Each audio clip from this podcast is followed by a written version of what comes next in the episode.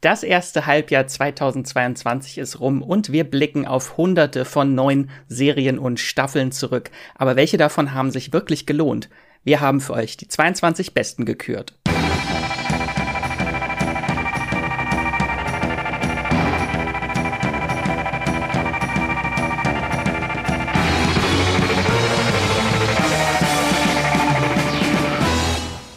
Hallo und herzlich willkommen zu einer neuen Folge vom Streamgestöber, eurem Moviepilot Podcast, in dem wir über alle möglichen Filme und Serien aus dem Streaming-Kosmos sprechen. Heute nur Serien.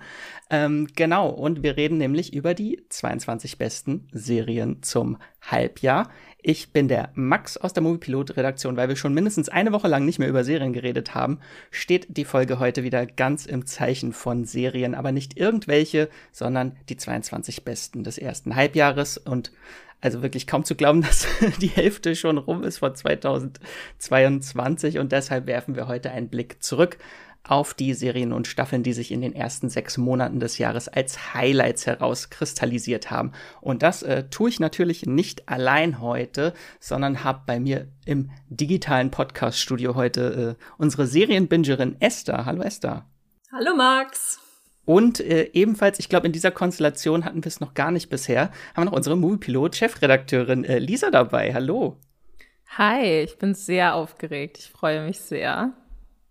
Warum bist du aufgeregt? Das sind doch Nein, nur Serien. Weil ich das so, nein, aber weil ich das so, so, so spannend finde, zum einen in so einer neuen Konstellation zu sprechen und zum anderen halt irgendwie dann immer so dieses, okay, das sind jetzt die besten Serien.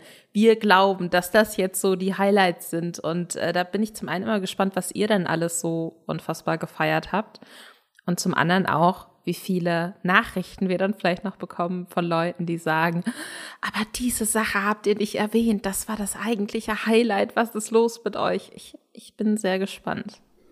Das äh, auch äh, super Stichwort. Gleich noch ein Aufruf äh, an euch äh, ZuhörerInnen. Ähm, was uns natürlich auch interessiert, wie war euer Serienjahr 2022 bisher und was waren eure Serien-Highlights aus der ersten Jahreshälfte? Dann äh, schreibt uns gerne dazu eine E-Mail. Hier der Aufruf an euch äh, an podcast.moviepilot.de. Und ich habe eine Frage direkt an dich, Lisa. Wie ist denn dein bisheriges Fazit des Serienjahres? Warst du zufrieden bisher? Ich bin sehr zufrieden, muss ich sagen. Als ich jetzt auch noch mal so zurückgeguckt habe, war ich dann doch überrascht, wie viel tatsächlich in 2022 auch erst gestartet ist. Manches hatte ich dann gedanklich schon Richtung Ende letzten Jahres irgendwie vor Ort und dachte mir, ach nee, okay, gut, das war dann doch Januar oder Februar.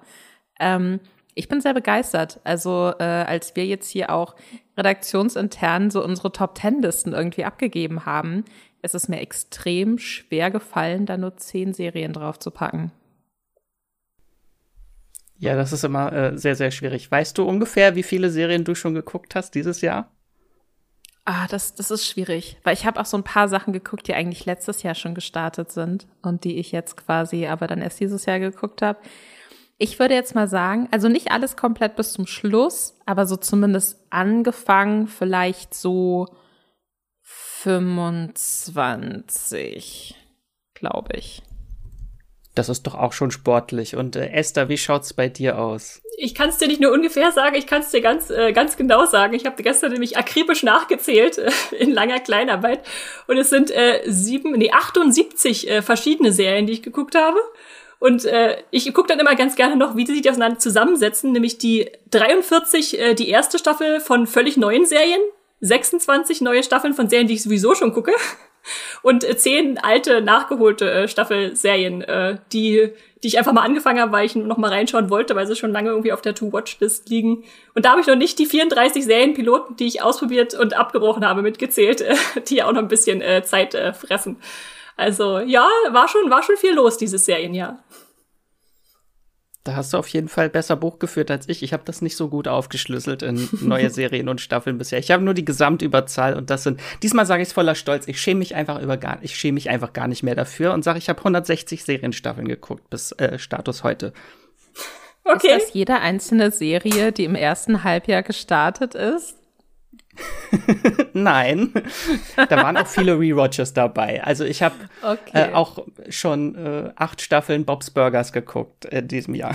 Das ist immer richtig. Das Aber die Frage, die Frage ist berechtigt, Lisa. Ich freue mich auch immer, wenn ich eine Serie mal im Jahr gesehen habe, die Max noch nicht kennt. Vielleicht sind ja heute ein paar dabei. Ich bin gespannt. Das finden wir auf jeden Fall äh, raus. Diese äh, Podcast-Folge ist natürlich auch vor allem spannend für euch. Alle, die vielleicht auch nicht unbedingt äh, die Zeit aufbringen können, jede Woche zehn neue Netflix-Serien durchzubingen. Dafür habt ihr ja uns. Wir machen das für euch. Also vielleicht entdeckt ihr heute die ein oder andere Serie, die ihr dieses Jahr bisher verpasst habt, die in der Flut von hunderten Serienstarts vielleicht etwas untergegangen ist. Und im Idealfall habt ihr am Ende der Folge die ein oder andere Serienempfehlung, die ihr äh, jetzt unbedingt noch nachholen möchtet. Äh, und bevor wir jetzt gleich die bisher 22 besten Serien 2022 aus dem Hut zaubern, gibt es jetzt noch ein paar kurze Worte zu unserem Sponsor.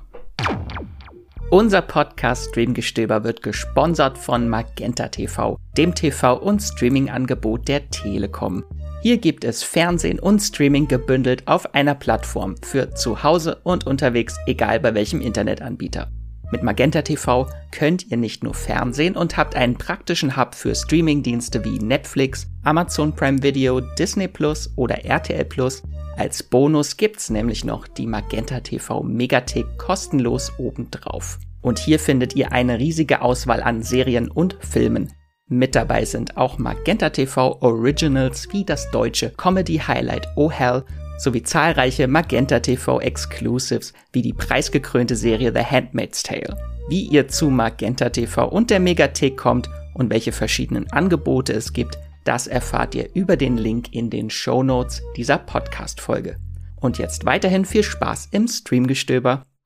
Genau, wir haben für euch heute die 22 besten Serien 2022 im Gepäck und haben einige von euch kennen es vielleicht schon, äh, dafür ein Ranking erstellt, beziehungsweise haben wir für diesen Podcast eine schöne bunte Serienmischung zusammengestellt. Diese setzt sich zusammen aus dem Ranking der Moviepilot Community. Da haben wir auf die von der Moviepilot Community am höchsten bewerteten Serien der ersten sechs Monate geschaut ab einer gewissen Anzahl von Bewertungen, natürlich, damit es auch ein bisschen repräsentativ ist, und den Top-Listen des Movie-Pilot-Teams sowie ein paar persönlichen Empfehlungen von Esther, Lisa und mir. Und vielleicht kurz zur Einordnung, wie überhaupt dieses äh, Movie-Pilot Team-Ranking aus unserer Redaktion zustande gekommen ist. Wir haben im Team nach den besten Serien des ersten Halbjahres gefragt und jeder äh, konnte eine oder durfte eine Top-10-Liste einsenden äh, und für diese Liste mussten das äh, Serien und Staffeln sein, die in Deutschland in den ersten sechs Monaten diesen Jahres gestartet sind. Und äh, jede Person konnte dann Punkte vergeben in, mit, durch diese Top Ten Liste. Also der erste Platz hat zehn Punkte, der zweite Platz hat neun Punkte und so weiter. Und dank dem Wunder der Mathematik ist am Ende dabei dann das finale Ranking von Moviepilot zustande gekommen. Und äh, in den Podcast haben wir heute die Top 10 der Redaktion mit einfließen lassen. Und äh, wenn ihr aber wissen wollt, wie die gesamte, es war eine Top 20 am Ende, wie die der Redaktion aussieht, könnt ihr das äh, auf Moviepilot natürlich nachlesen. Den Artikel habe ich euch dann in die Show Notes dort auch dann verlinkt. Ähm, und vielleicht auch ganz interessant noch vorweg. Äh, wir haben auch diesmal eine sehr, sehr coole Verteilung, wie ich äh, finde, äh, ohne Netflix-Dominanz. Also ich habe mal geguckt, so was an Serien, welche Streaming-Dienste so dahinter stecken. Und da haben wir jetzt diesmal fünfmal Netflix, viermal Apple TV Plus, viermal Disney Plus, viermal Amazon Prime Video, dreimal Sky und noch zwei weitere. Also finde ich eigentlich eine sehr, sehr coole Mischung, die so ein großes Stimmungsbild der Streaming-Dienste auch so ein bisschen ähm, zeigt. Und dann lasst uns auch nicht länger zögern. Wenn ihr unseren Podcast schon öfter gehört habt, dann äh, kennt ihr unser Prozedere vielleicht schon. Und zwar stellen wir die 22 Serien jetzt mit unserer bewährten Streamgestör-Methode vor. Esther, vielleicht willst du einmal ganz kurz vorstellen, wie diese Methode aussieht. Du kennst sie. Diese Methode ist ganz ausgefeilt. Ich halte hier einen Hut in der Hand. Das ist so ein schwarzer Plastikzylinder und da sind 22 Zettel drin. Und damit es ein bisschen spannend bleibt und wir die jetzt nicht vom ersten zum letzten oder vom letzten zum ersten Platz runterrattern, diese äh, Platzierungen, habe ich die hier reingeschmissen und werde die jetzt willkürlich äh, ziehen. Und dann sind wir alle ganz überrascht, wer jetzt was zu welcher Serie erzählen muss. Und ich werde dazwischendurch immer so ein bisschen rascheln. und würde jetzt einfach mal gleich den ersten Zettel greifen und gucken, was das ist. Oh, die Spannung steigt. Da steht, da steht in Blau, weil ich, äh, ich habe uns wieder farbkodiert, damit es für mich einfacher ist zuzuordnen, wer die Serien vorstellt. in Blau steht da drauf uh, Wolf Like Me und äh, das heißt, das ist eine von äh, den Serien, die ich euch gerne ein bisschen näher bringen will. Es ist ein Community-Platz, also den die Moviepilot Community besonders schön hoch bewertet hat. Äh, auf Platz 6 ist dieser, diese Serie gelandet ähm, mit einer 7,1 in der äh, Staffel- bzw. Serienbewertung und die streamt bei Amazon. Das ist aber allerdings eine Peacock-Serie, also die wurde nicht von Amazon hergestellt, sondern wurde nur aufgekauft und wird da jetzt ausgestrahlt. Und wer sich noch nicht bei diesem Titel denken kann, worum es äh, geht, dem kann ich das gerne auch noch erzählen. Wir haben da als Hauptfigur Gary, der gerade seine Frau verloren hat und ja, der hadert jetzt ein bisschen mit seiner Rolle als alleinerziehender Vater und wie er sich da durchschlagen soll äh, mit seiner einen Tochter und lernt dann Mary kennen, äh, die ja eine sehr äh, aufgeweckte, äh, quirlige Frau ist, aber doch auch irgendwie ein bisschen mysteriös und er verliebt sich in sie und ähm, es stellt sich dann ziemlich schnell heraus, Mary hat ein großes Geheimnis, äh, der Titel verrät es schon, sie ist ein Werwolf. Äh, und da, ja, kommen wir dann zusammen äh, zu einer, äh, ich weiß gar nicht, was es ist, eine Rom-Com, bisschen Horror, äh, Comedy, äh, ein sehr interessantes Genre. Ähm, und man sollte auf jeden Fall noch die Stars nennen, die damit verknüpft sind, nämlich Ayla Fischer ist diese Mary, Josh Gett kennt ihr sicherlich auch, spielt den Vater und äh, die Tochter Ariel Donegal, die fand ich auch ganz gut, die kannte ich vorher noch nicht. Und äh, ich dachte mir einfach mal, weil es ja ein Community-Platz ist, äh, der hier durch diese Wertung reingekommen ist, lese ich mal ein paar Stimmen vor, die auf Moviepilot als Kommentar hinterlassen wurden. Das fand ich nämlich ganz spannend, äh, wie die Leute da erklärten, warum sie die Serie so toll fanden. Seid ihr bereit dafür? Unbedingt. Ja. Also SCV, so nennt sich äh, der oder die äh, Userin, äh, schreibt die wahrscheinlich liebenswerteste Werwolf-Serie, die man sich ausdenken kann. Und nein, es ist keine Action, sondern eine Tragikomödie, eine Rom-Com-Drama mit Mystery-Touch. Äh. Und die ist einfach perfekt gelungen. Man könnte die Story, äh, die Show mit der Story anders machen, aber nicht verbessern. Wer ein wenig Ablenkung und Herz auf dem Bildschirm möchte, kann hier in sechs kurzen Folgen nichts falsch machen. Absolute Empfehlung. Und da wird auf jeden Fall schon angesprochen, ja, die Serie sind tatsächlich so halbstündige Episoden. Das heißt, es hat sich ganz schnell weggeguckt mit den äh, sechs Folgen. Es sind dann eigentlich nur drei Stunden, die ihr damit äh, verbringt. Äh, Chris 408, äh, 4068 äh, schreibt außerdem, gute Schauspieler und coole Handlung. Es kommt keine Langeweile auf, wenn wir es in einem Rutsch äh, durchschauen. Witzig, traurig, gefühlvoll, spannend und zum Schluss auch noch blutig. Was will man mehr? Oder wie Daslius es zusammenfasst, schräg und süß. Genau mein Ding. Also das war ja so eine ganz äh, andere Serie mal, die man mal gucken konnte bei Amazon. Und ich glaube, Max, du hast sie auch gesehen, oder? Ja, ich fand sie auch äh, zuckersüß. Als Horrorfan fand ich das, das, natürlich auch sehr, sehr schön, dass man so eine Rom-Com-Version jetzt mal von so einer äh, Werwolf-Story sieht, wenn dann äh, die Mary immer ständig äh, vom Date äh, wegrennt, äh, weil gerade die weil Sonne untergeht. Und, muss. genau. Und Gary gar nicht weiß, was los ist. Äh, also kann ich auch wirklich nur empfehlen, die Serie. Und zweite Staffel äh, soll auch schon bald kommen. Genau, das ist Wolf Like Me bei Amazon. Esther, damit würde ich sagen, äh, raschel weiter. Ich raschel weiter und ziehe den nächsten Zettel aus dem Hut und es ist ein rosafarbener. Das heißt, Lisa, du bist jetzt dran. mit, okay, okay. Mit ein Planet vor unserer Zeit. Äh, das klingt ein bisschen wie äh, in einem Land vor unserer Zeit, äh, dem Zeichentrickfilm über Dinos, den ich früher häufig geguckt habe. Und ich lieg, glaube ich, liegt da thematisch gar nicht so falsch mit, oder? Du hast absolut recht. Es ist tatsächlich eine Doku-Reihe über Dinosaurier, ähm, die Schande über unser Haupt niemand von uns gesehen hat. Also ein Planet vor unserer Zeit ist eine fünfteilige Doku-Reihe bei Apple TV Plus, die sich äh, mit Dinosauriern auseinandersetzt, genauer mit der Welt, in der die Dinosaurier damals gelebt haben. Also quasi so ihre Lebensräume, was ich ganz spannend finde weil ich das so in einer äh, ja, Dino-Doku noch nicht gesehen habe. Da kennt man immer so die klassischen Bilder, der T-Rex rennt durchs Bild und zerfleischt einen anderen Dino. Aber diese Doku-Reihe widmet sich tatsächlich so ein bisschen den Begleitumständen. Also wir haben da fünf Folgen die benannt sind nach Lebensräumen, also so Küste, also ne, also Regionen rund ums Meer, Wüste, Süßwasser, Eiswelten und Wälder. Das sind immer so 40 Minuten lange Folgen ungefähr. Und ich bin wirklich, also bisher habe ich es noch nicht gesehen, aber ich glaube, ich weiß, was ich jetzt demnächst mache weil äh, ich finde, dass das ein ganz interessanter Weg ist, Dinos auch nochmal anders zu zeigen. Weil ich habe mir noch nie Gedanken darüber gemacht, dass Dinos ja sicherlich auch in irgendeiner Art und Weise mal in so einer Eiswelt gelebt haben. Diese Doku hat es über die, die äh, Wertung bei Moviepilot in dieses Ranking hier geschafft. Da hat die nämlich eine 8,1 bei insgesamt 34 Bewertungen bekommen. Ähm, und die Leute sind, muss ich sagen, begeistert. Also, wenn man der Serie etwas vorwerfen möchte, schreibt der User Lindsay, dann ist es, dass keine Chance ausgelassen wurde, Baby-Dinos zu zeigen. Und ich finde nicht, dass das negativ klingt.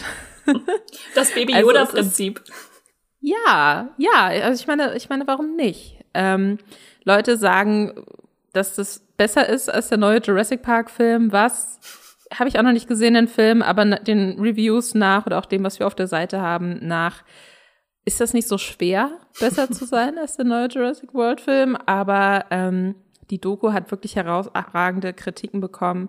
Gibt's bei Apple TV Plus fünf Folgen, je so 40 Minuten. Ähm, scheint ein echter Geheimtipp zu sein.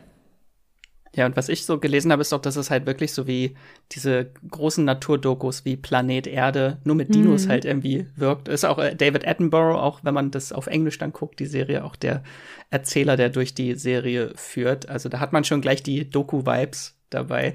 Und dann, ich habe den Trailer auch gesehen, diese unglaublich guten Animationen, dass sie wirklich so fotorealistisch versucht haben, die Dinos darzustellen. Sehr, sehr cool.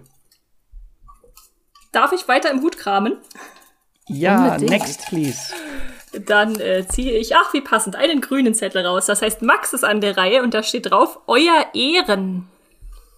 Oh, das ist auch zum Glück. Ich habe meine Notizen äh, auch äh, alphabetisch geordnet, deswegen ist sie ganz oben bei meinen Serien, muss ich jetzt nicht lange suchen. Genau, wir haben eine deutsch-österreichische Serie dabei. Das ist nämlich auch ein Community-Titel, der ist bei Platz, äh, auf Platz 7 des Community-Rankings gelandet und hat bei Moviepilot eine Durchschnittsbewertung von 7,1. Das ist auch recht ordentlich. Genau, und das ist die deutsch-österreichische Adaption der israelischen Thriller-Serie Quodo, beziehungsweise kennt man auch äh, unter dem Titel Your Honor. Äh, genau, davon gibt's auch schon eine US-Adaption, eine sehr bekannte mit Brian Cranston in der Hauptrolle. Und äh, hier haben wir dann äh, nicht Brian Cranston, sondern Sebastian Koch in der Hauptrolle. Unter anderem unterspielt auch noch Paula Bär mit äh, und Tobias Moretti, also einige bekannte Namen. Das Ganze sind sechs Folgen und einmal kurz, worum es geht. Es geht darum, dass der jugendliche Julian Jacobi mit seinem Auto einen jungen Motorradfahrer rammt äh, und der liegt dann infolge dieses Unfalls im Koma. Äh, aber dieser Julian, der flüchtet unbemerkt vom Tatort, also begeht Fahrerflucht äh, und wendet sich dann verzweifelt an seinen Vater Michael, der von Sebastian Koch gespielt wird. Und das ist ein angesehener Richter am Oberlandesgericht Innsbruck. Äh, und der rät seinem Sohn eigentlich, sich bei der Polizei zu stellen. Dann erfährt er allerdings, dass das Opfer äh, der Sohn von Rada Sailovic, der gefährlichste Clanchef der Stadt, den äh, Michael vor vielen Jahren selbst äh, zu einer Haftstrafe verurteilte, ist. Ha, wie das Schicksal so äh, läuft, genau. Und daraufhin versucht dann dieser Vater verzweifelt, das Verbrechen seines Sohnes zu vertuschen und diesen vor der blutigen Rache der serbischen Clanfamilie zu bewahren. Auch wenn das bedeutet, dass er all seine moralischen Grundsätze als Richter auch äh, über Bord werfen muss und seine Beziehung spielen lassen muss. Und so wird dann auch eine Verkettung von Ereignissen in Gang gesetzt, die nicht nur das Leben der Familie Jacobi, sondern auch der äh, Clanfamilie und zahlreichen weiteren Menschen dann in den Abgrund reißt und weil es ja auch ein Community Tipp ist vom Community Ranking habe ich auch noch mal ein paar Stimmen aus der Community mitgebracht. Da haben wir einmal die Serie ist absolut spannend und vor allem realistisch. Und wir haben noch diese Serie beweist eindrucksvoll, dass auch hierzulande spannende, wendungsreiche Thriller-Serien möglich sind. Bitte mehr davon. Und das letzte noch, gut, aber die amerikanische Version ist besser. Was das kann ich, glaube ich, auch so unterschreiben. Was ich mich gerade gefragt habe bei der amerikanischen Version, da stirbt sein Opfer, oder? Äh, äh, liegt er auch im Koma? Jetzt erinnere ich mich gar nicht mehr richtig. Nee, nee, im, äh, Spoiler für die US-Version, da stirbt er. Die haben, also, die haben schon ein bisschen was geändert für die. Okay, ist, aber ist ja spannend. Version. Dann haben sie es nicht völlig eins zu eins übernommen, dann hat man noch andere Spannungsfaktor drin, wenn er vielleicht nochmal aufwachen kann, das äh, Unfallopfer. die amerikanische Version hat auch, finde ich persönlich, ein viel, viel besseres Ende, was, was ja nochmal so ein richtiger Schlag in die Magengrube ist. Noch ein anderes Ende auch noch. Mensch, jetzt machst du ja, jetzt machst du ja Lust auf die Serie. genau, das ist euer Ehren, könnt ihr streamen in der ARD-Mediathek. So, dann können wir weiter zum nächsten. Dann ziehe ich den nächsten Zettel. Er ist äh, blau und äh, er hat kein Community-Ranking und äh, kein äh, Redaktionsranking. Er ist eine Wildcard und zwar von mir. Also vielleicht kurz zur Erklärung, Max hat es vorhin schon angedeutet, äh, jede und jeder von uns äh, durften einen Zettel reinschmeißen in dieses Ranking, wo, er sagt, wo wir sagten, das muss, das muss rein, weil es einfach so ein privater Favorit ist. Und das ist bei mir von den anderen Sachen, die noch nicht dabei waren, auf jeden Fall Barry wieder. Äh, ich hype diese Serie ja schon eine Weile und äh, bringe sie immer gerne unter. Ähm, äh, wer es nicht kennt, es geht um einen Auftragskiller aus dem Mittleren Westen, der nach Los Angeles geht und da äh, Schauspieler werden möchte. Äh, wunderbar gespielt von Bill Hader. Und äh, die Serie hat eine äh, Staffel, äh, eine Serienwertung von äh, 7,7. Die dritte Staffel haben noch gar nicht genug Leute gesehen, um sie zu bewerten und eine schöne Durchschnittswertung zusammenzukriegen. Und deshalb in diesem Sinne nehmt es als Anreiz und schaut sie euch an. Äh, ja, mein äh, einer meiner persönlichen Favoriten dieses Halbjahr ähm, aktuell bei Sky zu streamen.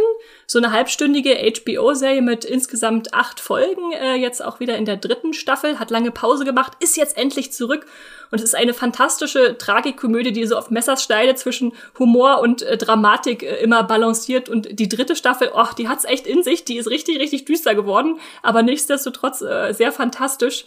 Ähm, da sitzt man dann teilweise mit so einem Kloß im Hals da und muss dann trotzdem laut lachen. Äh, und wenn auf einmal sympathische Figuren irgendwelche Dinge tun, wo man nur die anschreien möchte und sagen, nein, was tust du denn da? Und du kannst doch nicht äh, deine Sympathiepunkte hier einbüßen. Ähm, und zugleich ist es dann irgendwie auch noch so, so ein genialer Kommentar aufs Filmgeschäft selbst, äh, der das so mitschwingt im, in der Nebenhandlung auch. Denn einerseits ist natürlich Barry Schauspieler und will da irgendwie mit jetzt sich ein zweites Standbein an aufbauen, neben dem Serienkiller, äh, mit dem Auftragskillergeschäft. Aber andererseits hat er halt auch diese, diese, ja, diesen Werdegang des Mannes, dem schon viel zufällt in diesem, ja, LA Hollywood-Geschäft und seine Freundin im Gegensatz dazu, Sally, äh, gespielt von Sarah Goldberg, die muss als Frau immer wieder Rückschläge einstecken und arbeitet sich langsam nach oben und schafft es irgendwie immer wieder, sich dazu zu, ja, zu bringen, weiterzumachen.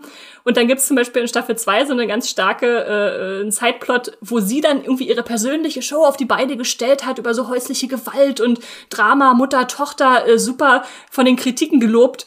Und dann, ja, wird diese Serie einfach nach der ersten Folge abgesetzt, weil der Algorithmus nicht stimmt, wie es heißt. Und dann muss sie äh, irgendeine Network-Produktion Three Medusas drehen mit drei, drei Frauen mit Schlangenköpfen, äh, Haar, die da zusammenleben in irgendeiner WG. Also so ein schreckliches Format. Und äh, das ist schon echt. Ich gucken. Ja, ja, wahrscheinlich schon. Ne? Das ist dann, das äh, gucken dann viele Leute. Und ja, dann gibt's einfach fantastische Nebenfiguren wie No-Ho Hank, so als Fanfavorite, den Schauspiellehrer, den egoistischen Gene Cousineau. Äh, ich bin total der Bill Hader-Fan geworden jetzt nach, nach dieser Serie. Und äh, ja, generell, wenn ihr es noch nicht kennt, wenn ihr Breaking Bad-Fans wart, äh, schaut es euch unbedingt äh, an. Wir hatten noch keine, glaube ich, extra Podcast-Folge dazu, aber wir haben schon mal äh, über de, die Serie gesprochen bei unserem Podcast zu den schlimmsten Serientoden. Äh, äh, Sage ich jetzt aber nichts weiter dazu. das könnt ihr euch ja dann, äh, sicherlich selbst zusammensetzen. Und äh, ja, das, das ist auf jeden Fall meine Empfehlung an dieser Stelle. Und ich glaube, Max, du hast es auch gemocht, oder? Ja, ich fand die dritte Staffel jetzt auch super und das binscht sich auch so schnell weg. Das sind jetzt, was waren es, acht Folgen, glaube ich, nur wieder. Ja. Ah, 30 Minuten. Das, äh, das ist das, die Kurzversion von Breaking Bad und noch lustig. Ich werde es auch garantiert noch mal in einem Rutsch gucken, weil da steckt auch visuell so unglaublich viel drin, wo man drüber staunen kann. Irgendwelche Verfolgungsjagden im Motorrad über Autobahnen äh, mit ganz äh, interessanten Kameraperspektiven. Also was da alles reinfließt, das kann man eigentlich beim ersten Mal gar nicht alles erfassen. Es ist äh, sehr, sehr reichhaltig in, in diesen kurzen Episoden. Ja. Ich kenne tatsächlich keine einzige Person, die die Serie gesehen hat und die nicht unfassbar liebt. Und deswegen ist die auch ganz, ganz oben auf meiner Liste der Sachen, die ich definitiv dieses Jahr noch gucke. Äh, die muss wirklich fantastisch sein. Ich bin damals auch erst vor, was, zwei Jahren oder so drauf aufgesprungen, als gerade die zweite Staffel kam. Da war mit, war mit Fleabag zusammen so in diesem Hype äh, drinne. Und jetzt fühlt sich das schon wieder so weit weg an, äh, dass jetzt die dritte Staffel kommt. Aber ich finde es zumindest gut, dass sie sich einfach Zeit lassen und nicht hetzen äh, durch den Druck äh, der Fernsehlandschaft, sondern sagen, nee, wir wollen das so umsetzen, wie wir wollen. Und die vierte Staffel ist auch schon bestellt. Also es geht noch weiter und es äh, wird sicherlich noch äh, schlimmer, in Anführungszeichen, äh, für die Hauptfigur. Genau, dann äh, Esther, während du jetzt den nächsten Titel raussuchst, muss ich nur noch kurz richtig stellen. Ich habe mich vorhin in der Zeile äh, verlesen. Euer Ehren war Platz 9 des Community Rankings, ah, bevor ich hier irgendwas Falsches erzähle und ihr das noch nachprüft. So, dann ziehe ich den nächsten Zettel und da steht ein Titel drauf, ich glaube, der uns allen dreien hier sehr am Herzen liegt. Äh, aber Lisa, es, geht an dich. Äh, Severance, äh, eine tolle Serie.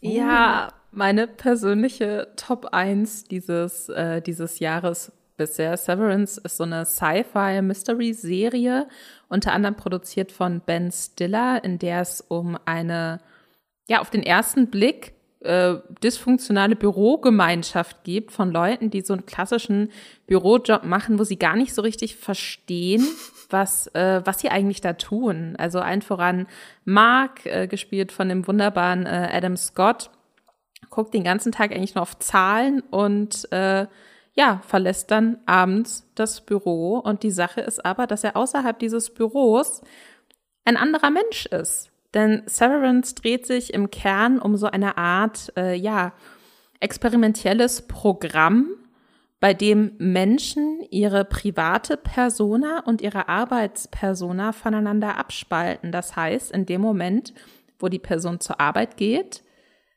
ist hier ein anderer Mensch, der nicht weiß, was außerhalb des Büros passiert.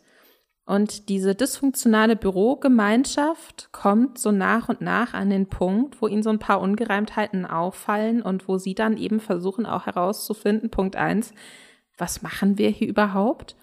Und Punkt zwei, was passiert eigentlich mit uns, wenn wir irgendwann nicht mehr diesen Job haben? Hören wir dann auf zu existieren? Also es ist ähm, eine super Dysto ein super dystopischer Ansatz, der aber durch diese ganzen kleinen Geheimnisse, die dann auch immer nur so halb aufgelöst werden und dann kommt das nächste dazu, unfassbar spannend ist. Und als wäre das noch nicht geil genug, haben wir parallel, meine Meinung, in dieser Serie die süßeste und herzzerreißendste Liebesgeschichte, die ich seit sehr, sehr langer Zeit gesehen habe. Und so Momente, und deswegen war es gut, dass äh, die Serie, als sie noch aktiv Anfang des Jahres gelaufen ist, quasi nur im Wochenrhythmus erschienen ist. Momente, die einen komplett kaputt machen, weil das von vorne bis hinten so toll geschrieben ist, so toll inszeniert ist, so toll gespielt ist. Ich weiß nicht, wann ich das letzte Mal nach einer neuen Serie so krassen Gesprächsbedarf hatte wie bei Severance ähm, läuft bei Apple TV Plus, beziehungsweise läuft da jetzt aktuell nicht mehr neu. Die alle Folgen sind da. Immer so um die 50 Minuten. Könnt ihr alle gucken. Zweite Staffel ist schon bestellt. Ich kann es kaum erwarten. Zum Glück. Ich glaube, wenn sie die nicht bestellt hätten, dann wäre ich ausgerastet. Ja, ja, same. Ich wäre, ich wäre Amok. Nein, ich wäre nicht Amok gelaufen, aber ich hätte vielleicht ein klein, eine wütende E-Mail vielleicht geschrieben an Apple TV Plus, die sie wahrscheinlich nicht gelesen hätten. Äh, vollkommen nachvollziehbarerweise hat die Serie dann auch auf Moviepilot eine Wertung von 8,0 bekommen, befindet sich auf Platz 5 unseres Redaktionsrankings und auf Platz 2 des Community Rankings. Und wir haben sie alle gesehen, oder? Bestimmt. Ja. ja. Also äh, es gab, glaube ich, keine Serie, die auch wirklich mich so viel hat nachdenken lassen dieses Jahr, weil wirklich dieses simple Konzept einfach nur, da sind Menschen, die können ihr, ihr Bewusstsein aufspalten, was eigentlich so ganz cool beginnt, denkt man so, ach ja, kann man irgendwie, muss man nicht mehr arbeiten, äh, kann man jetzt nur irgendwie sich auf die faule Haut legen. Äh, Beziehungsweise und, äh, cooler Kommentar. Cooler Kommentar auf die Work-Life-Balance, ja, was ja auch heutzutage viel diskutiert ja. wird, ne? Ja. Sorry, ich wollte dich nicht unterbrechen. Absolut. Und das wird dann halt einfach von Folge zu Folge immer grausamer und immer düsterer und nimmt immer komplett andere Züge an, dass es wirklich so zu so einer kompletten Horrorvision irgendwie zum Ende hin wird. Und die Serie hat, halt, was ich richtig, richtig geil finde, die hat halt so ein, wirklich so eine eigene Stimmung, so einen eigenen Erzählrhythmus, der dich da wirklich, da muss man sich erstmal dran gewöhnen. Ich habe ein paar Folgen gebraucht. Und die bricht dann diesen Erzählrhythmus, diesen sehr langsamen, dann in der letzten Folge komplett auf. Und ich habe hier, glaube ich, mit Puls 180 irgendwie auf der Kante von der Couch gesessen, mhm. äh, Schweiß, ich hab geschwitzt wie Sau. Das war einfach so, so ein Adrenalinkick, dann diese letzte Folge, weil die einfach so plötzlich von 0 auf 100 komplett abdreht. Das ja, hat mich ja. richtig begeistert. Und was die Serie Gänsehaut gerade, weil ich dran denke. Also so gut ist die Serie. Und was die Serie halt auch so clever macht, ist, dass wir Hauptfigur Mark haben, den kennen wir sowohl auf Arbeit als auch im Privatleben. Und die anderen Figuren kennen wir nur in der Firma. Das heißt, es bleibt immer so ein Mysterium, wer sind die eigentlich außerhalb des Büros? Also da gibt's auch noch viel zu entdecken, glaube ich, in der nächsten Staffel. Es macht natürlich auch wahnsinnig viel Spaß, die Serie zu gucken, während sie noch läuft.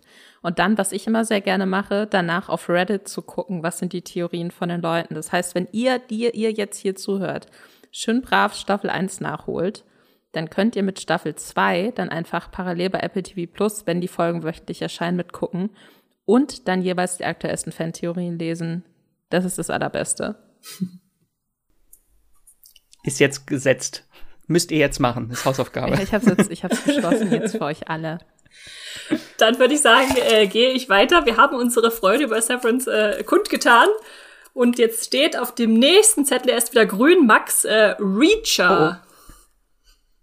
Ja, da muss ich ein bisschen runterscrollen. Genau, Reacher bei Amazon Prime Video. Das ist auch ein eine Serie, die bei uns durch das Community Ranking reingespült wurde in die große Serienflut hier. Äh, genau, Platz 5 war das und bei Moviepilot hat sie eine 7,3. Und das ist der große Action-Crime-Thriller von Amazon dieses Jahr, eine Adaption von Lee Childs Jack Reacher Romanreihe, beziehungsweise hier der erste Band, der verfilmt wurde. Die äh, kennen viele vielleicht äh, viele von euch vielleicht äh, als äh, Spielfilme gab es zwei äh, Jack Reacher-Filme mit Tom Cruise. Ähm, und jetzt ist es nicht mehr Tom Cruise, sondern Alan Richson in der Hauptrolle. Den kennen einige von euch vielleicht als Gloss aus Tribute von Panem Catching Fire oder wenn man ein bisschen älter ist, Aquaman aus Smallville äh, oder Titans äh, aus der Serie Titans, da hat er den Superheld Hawk gespielt. Äh, genau, und hier spielt er den Ex-Militärpolizist Jack Reacher, ein scharfsinniger, wortkarger und extrem einschüchternder Berg von einem Mann, kann man nur sagen, der in die Kleinstadt äh, Margrave in Georgia reist und dort in einem Diner direkt wegen Mordes festgenommen wird. Äh, und den hat er natürlich nicht begangen äh, und wird dann nach seiner schnellen Freilassung äh, schließt er sich dann mit dem Detective Oscar Finlay und der Polizistin Roscoe Conklin zusammen, um eine große Verschwörung in Margrave aufzudecken. Soweit so spoilerfrei. Da habe ich noch ein paar Stimmen aus der Community mitgebracht, wo es auch einmal ganz schön heißt, Sherlock Holmes trifft John Wick. Ich glaube, das äh, trifft es ganz gut, äh, um die Serie zu beschreiben. Dann haben wir noch, äh, Reacher ist nicht besonders anspruchsvoll, aber sie ist sehr unterhaltend, bringt einige Überraschungen, viel Action und auch viel Witz und Härte mit. Dann haben wir noch Alan Richson, würde ich hier glatt als optimale Besetzung bezeichnen. Was für ein Kasten. Total vollgejuiced. Arme wie ich Beine, blond und äh, zwei Meter groß. So muss Jack Reacher aussehen. Und einen letzten habe ich noch. Ich mag die Filme mit Tom Cruise wirklich sehr, aber diese Serie ist endlich die Verfilmung, die alle Fans der Bücher zufriedenstellen sollte und zufriedenstellen muss. Ein sympathischer, charismatischer Hauptdarsteller, tolle Action und eine spannende Story. Das klingt, als hätte Tom genau, Cruises Physis nicht äh, Tom Reacher entsprochen. also, das ist, glaube ich, so der Anti-Tom Cruise jetzt, der ja, Alan ja. Richardson. Also, ich finde ja, Tom Cruise kann alles spielen. Den kann ich mir auch in ein Planet vor unserer Zeit vorstellen. er spielte das Dino-Baby. alles, was er will, Max. Alles, was er will dann gebe ich wieder weiter an Esther, an den Hut. Und der Hut äh, sagt, äh, der auf dem nächsten Zettel steht, oh, unser Platz eins des Redaktionsrankings äh, und äh, von mir auch äh, ganz oben. Äh, Better Call Saul, Staffel 6. Äh, ja, ihr wisst sicher, Better Call Saul habt ihr hoffentlich schon mal gehört. Das ist das Spin-off zu Breaking Bad, wo es um den äh, Strafverteidiger bzw. Anwalt äh, Saul Goodman, damals noch Jimmy McGill, äh, ging, gespielt von äh, Bob Odenkirk. Das hat eine Redaktions-, äh, eine Moviepilot-Wertung von 6,3 in der Serie und 7,7 in der aktuellen Staffel. und streamt äh, aktuell bei Netflix äh, wöchentlich, weil es eigentlich eine AMC-Serie ist, die Netflix eingekauft hat. Da sind jetzt sieben Folgen der sechsten Staffel draußen. Das heißt, äh, die ist aber noch nicht zu Ende. Da kommen dann noch mal ein paar Folgen, bevor es dann wirklich ins Finale Finale geht. Denn die sechste Staffel beendet diese Serie jetzt wirklich. Und äh, ja, da geht's wirklich in dieser letzten Staffel noch mal voll äh, zur Sache wenn wir da zurückkehren zu Jimmy McGill, beziehungsweise auch äh, Mike Ehrmantraut, den ihr vielleicht auch noch aus Breaking Bad kennt, äh, wunderbarer, äh, gespielt von äh, Jonathan Banks. Und ja, im Prinzip, äh, was ich mir immer so überlege, eigentlich ist äh, Better Call Saul ein ganz eigenes äh, Breaking Bad, weil da auch jemand äh, äh bad breakt, also langsam immer krimineller und äh, böser quasi äh, wird, beziehungsweise er gleitet einfach mehr so als in diese schmierige Anwaltsschiene ab. Am Anfang ist er noch idealistisch, am Ende nicht mehr so ganz. Äh, aber mit seinem Charme zieht er uns da halt einfach mit in diesen Abgrund, in dem wir ihn so ja irgendwie schon lächelnd folgen, dem dem guten ähm, Jimmy McGill. Und ja, Breaking Bad Fans haben viele Querverweise drin natürlich in diesem Spin-off. Ich habe mal einen Artikel geschrieben und nachgezählt. Es waren wirklich 34 äh, Figurenüberläufer, die da inzwischen aufgetaucht sind. Manchmal nur in einer Folge, manchmal wie zum Beispiel äh, Gus Fring, äh, jetzt auch schon in mehreren Staffeln mit langem Bogen.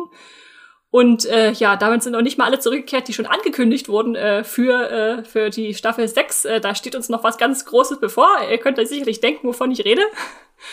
Und äh, ja, besonders schön äh, ist ähm, für mich äh, einfach dieser Tonfall, den die Serie mitbringt, das schon zwar ein Spin-off ist, aber dann auch eigenständig funktioniert, dass auch viele tolle neue Figuren da reingebracht werden. Also allen voran natürlich äh, Kim, die äh, Freundin und die Anwältin äh, neben äh, Jimmy McGill äh, oder Nacho.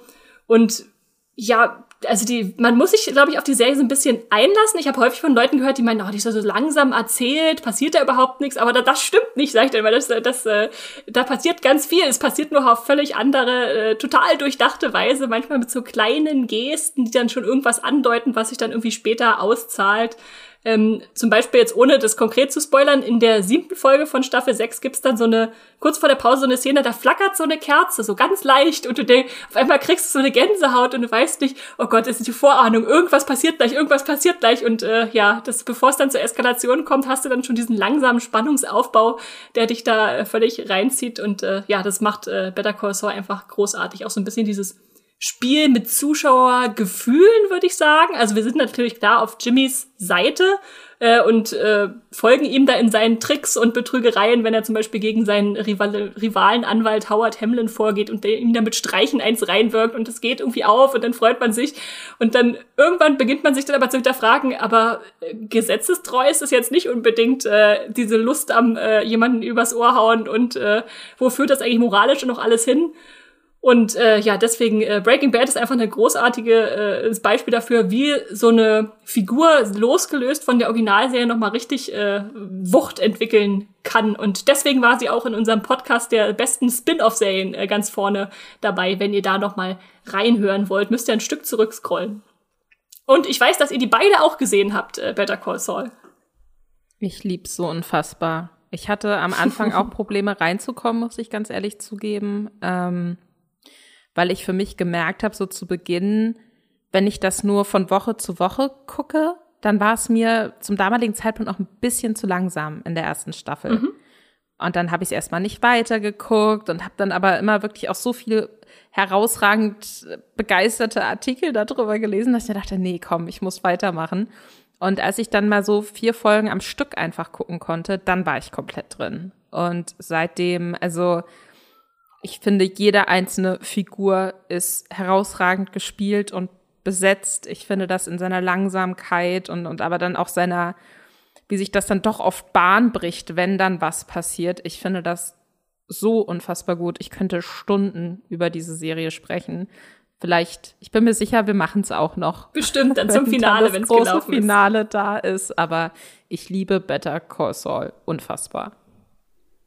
Ich muss sagen, ich, was ihr sagt, ein bisschen schwer reinfinden, das hatte ich tatsächlich jetzt bei dieser Staffel das Problem, dass ich ein bisschen schwer reingefunden habe, weil ich habe die Serie immer mit deutscher Synchronfassung geguckt. Schande auf mein Haupt. Äh, und mhm. zwei sehr zentrale Figuren, also Mike und Kim Wexler, die haben halt neue SprecherInnen jetzt in der letzten Staffel.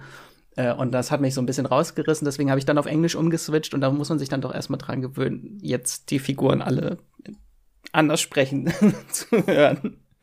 Äh, aber doch, da habe ich schnell reingefunden. Und ich finde es einfach faszinierend, dass die Serie jetzt schon nach der Hälfte bei uns auf Platz eins ist. Ich meine, was soll denn da jetzt noch kommen? Die Serie kann nur noch besser werden in den letzten Folgen. Was will das jetzt noch toppen bis zum Ende des Jahres, ne? Die muss jetzt diesen Platz verteidigen und sich da halten. Mal gucken, ob das äh, passiert. Dann, äh, So, und welche Serie, welche Serie will da jetzt dran anknüpfen? das, das werden wir jetzt herausfinden, indem ich in den Hut greife. Und, oh, da steht auch ein schönes Beispiel drauf. Pachinko Max. Ja, also wenn eine Serie jetzt an Better Call Saul irgendwie anknüpfen kann, dann das Serienmeisterwerk Pachinko, ein einfaches Leben, eine Serie von Apple TV Plus. Das ist bei uns im Redaktionsranking auf Platz 8 gelandet. Äh, leider nicht im Community Ranking, weil sie noch zu wenig Bewertungen hat. Äh, aber mittlerweile hat sie also aktuell einen Bewertungsdurchschnitt bei Moviepilot von 8,5. Das könnt ihr euch jetzt mal auf der Zunge zergehen lassen. Das ist mein, mein persönlicher Platz eins. Ich äh, schmeiß jetzt einfach den Begriff Meisterwerk so raus. Äh, genau, das Ganze ist eine Adaption von Min Jin Lees Bestsellerroman Pachinko. In Deutschland ist er erschienen unter dem Titel Ein einfaches Leben. Äh, die Serie hat acht Folgen in der ersten Staffel. Eine zweite wurde schon bestellt. Da freue ich mich ganz, ganz doll drüber. äh, und das ist, äh, um es mal ganz grob zu bezeichnen, ein eine in drei Sprachen gedrehte und acht Jahrzehnte umspannende Familiensaga in opulenten Bildern, poetischer Bildsprache und sehr intimer Erzählweise. Äh, Soweit so kryptisch. Äh, etwas konkreter geht es in der Geschichte um eine aus Korea stammende Familie rund um die Matriarchin Sunja und aufgeteilt ist die Serie so grob in zwei Zeitebenen, die gegenübergestellt werden und in Dialog miteinander treten. Und haben wir zum einen die Gegenwart äh, des Jahres 1989, in der Sunjas Enkel der nach Amerika ausgewandert ist, beruflich zurück nach Japan kehrt. Und dann haben wir in der Vergangenheit Sunjas tragische Geschichte, die sich in Korea in, als junge Frau in einen verheirateten Fischmakler verliebt und dann später schwanger einen äh, Pfarrer heiratet und nach Osaka in Japan auswandert, um ihrer Familie eine bessere Zukunft zu ermöglichen und in dieser neuen Umgebung dann als Ausländerin komplett verloren ist und mit Fremdenhass konfrontiert wird. Und ich habe es schon in meinem Seriencheck auch damals so beschrieben, Pachinko ist eine Serie über das Leben, das Überleben, Heimat und Herkunft. Das sind so große allgemeine Themen, die, du, die die Serie jetzt äh, so groß verhandelt. Also für mich wirklich die größte Serienüberraschung des Jahres. Sie ist einfach unglaublich schön, die Serie. Also es sind so tolle, opulente Bilder. Sie ist sehr, sehr kraftvoll erzählt. Also ich werde jetzt jedes Mal, wenn ich eine Schüssel weißen Reis sehe, anfangen zu weinen. Oder in der Serie, wenn dann eine... oder hast du in der Serie halt wirklich, du bist so in diesen Figuren drin, wenn dann eine Figur nach über 50 Jahren das erste Mal wieder den Boden ihrer Heimat unter den Füßen spürt, dann brichst du einfach in Tränen aus. Das ist einfach so toll inszeniert und sie ist auch sehr dicht erzählt, die Serie. Also sie hat ganz viele kleine Geschichten von verschiedenen Familienmitgliedern, die verschiedene Themenkomplexe verhandeln. Deswegen habe ich das so grob eben äh, beschrieben, eine Serie über das Leben. Äh, und es gibt halt auch sehr, sehr viel interessanten historischen Kontext und Hintergründe, so was so die Unterdrückung von KoreanerInnen durch die japanische Kolonialmacht im in der ersten Hälfte des 20. Jahrhunderts äh, angeht, was so Themen sind, die ich im Geschichtsunterricht früher nicht hatte. Deswegen war das auch sehr, sehr interessant, das mal zu sehen äh, und auch so sehr eindrucksvoll inszeniert zu sehen. Und trotz halt dieser sehr, sehr spezifischen Geschichte mit diesem sehr spezifischen historischen Kontext ist sie doch sehr, sehr universell die Serie, die so das Leben zelebriert der Figuren, die sich so durchtreiben, durchmogeln durch das Leben, während halt immer irgendwelche historischen Ereignisse um sie herum passieren, aber sie einfach voranschreiten müssen und das halt so auch sehr schön durch das ganz, ganz tolle Serienintro von der Serie mit dem Song Let's Live for Today äh, auch auf den Punkt gebracht. Also. Bitte guckt alle Pachinko. Esther, du hast auch Pachinko gesehen, bist du auch so verliebt? Ich bin auch, ich bin so begeistert und lasst euch jetzt nicht davon abhalten, wenn ihr jetzt denkt, auch Historienserien ist mir meistens zu trocken oder so Familienschicksal klingt irgendwie so umspannend.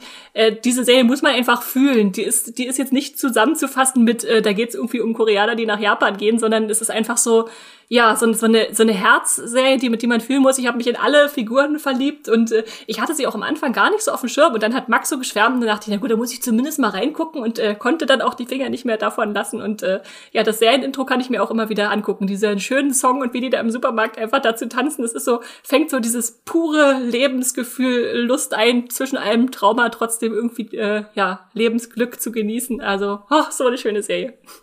Muss ich nur kurz äh, korrigieren, das ist kein Supermarkt, das ist eine Pachinko-Spielhalle. Ach, Verzeihung. Tanzen. danke, danke.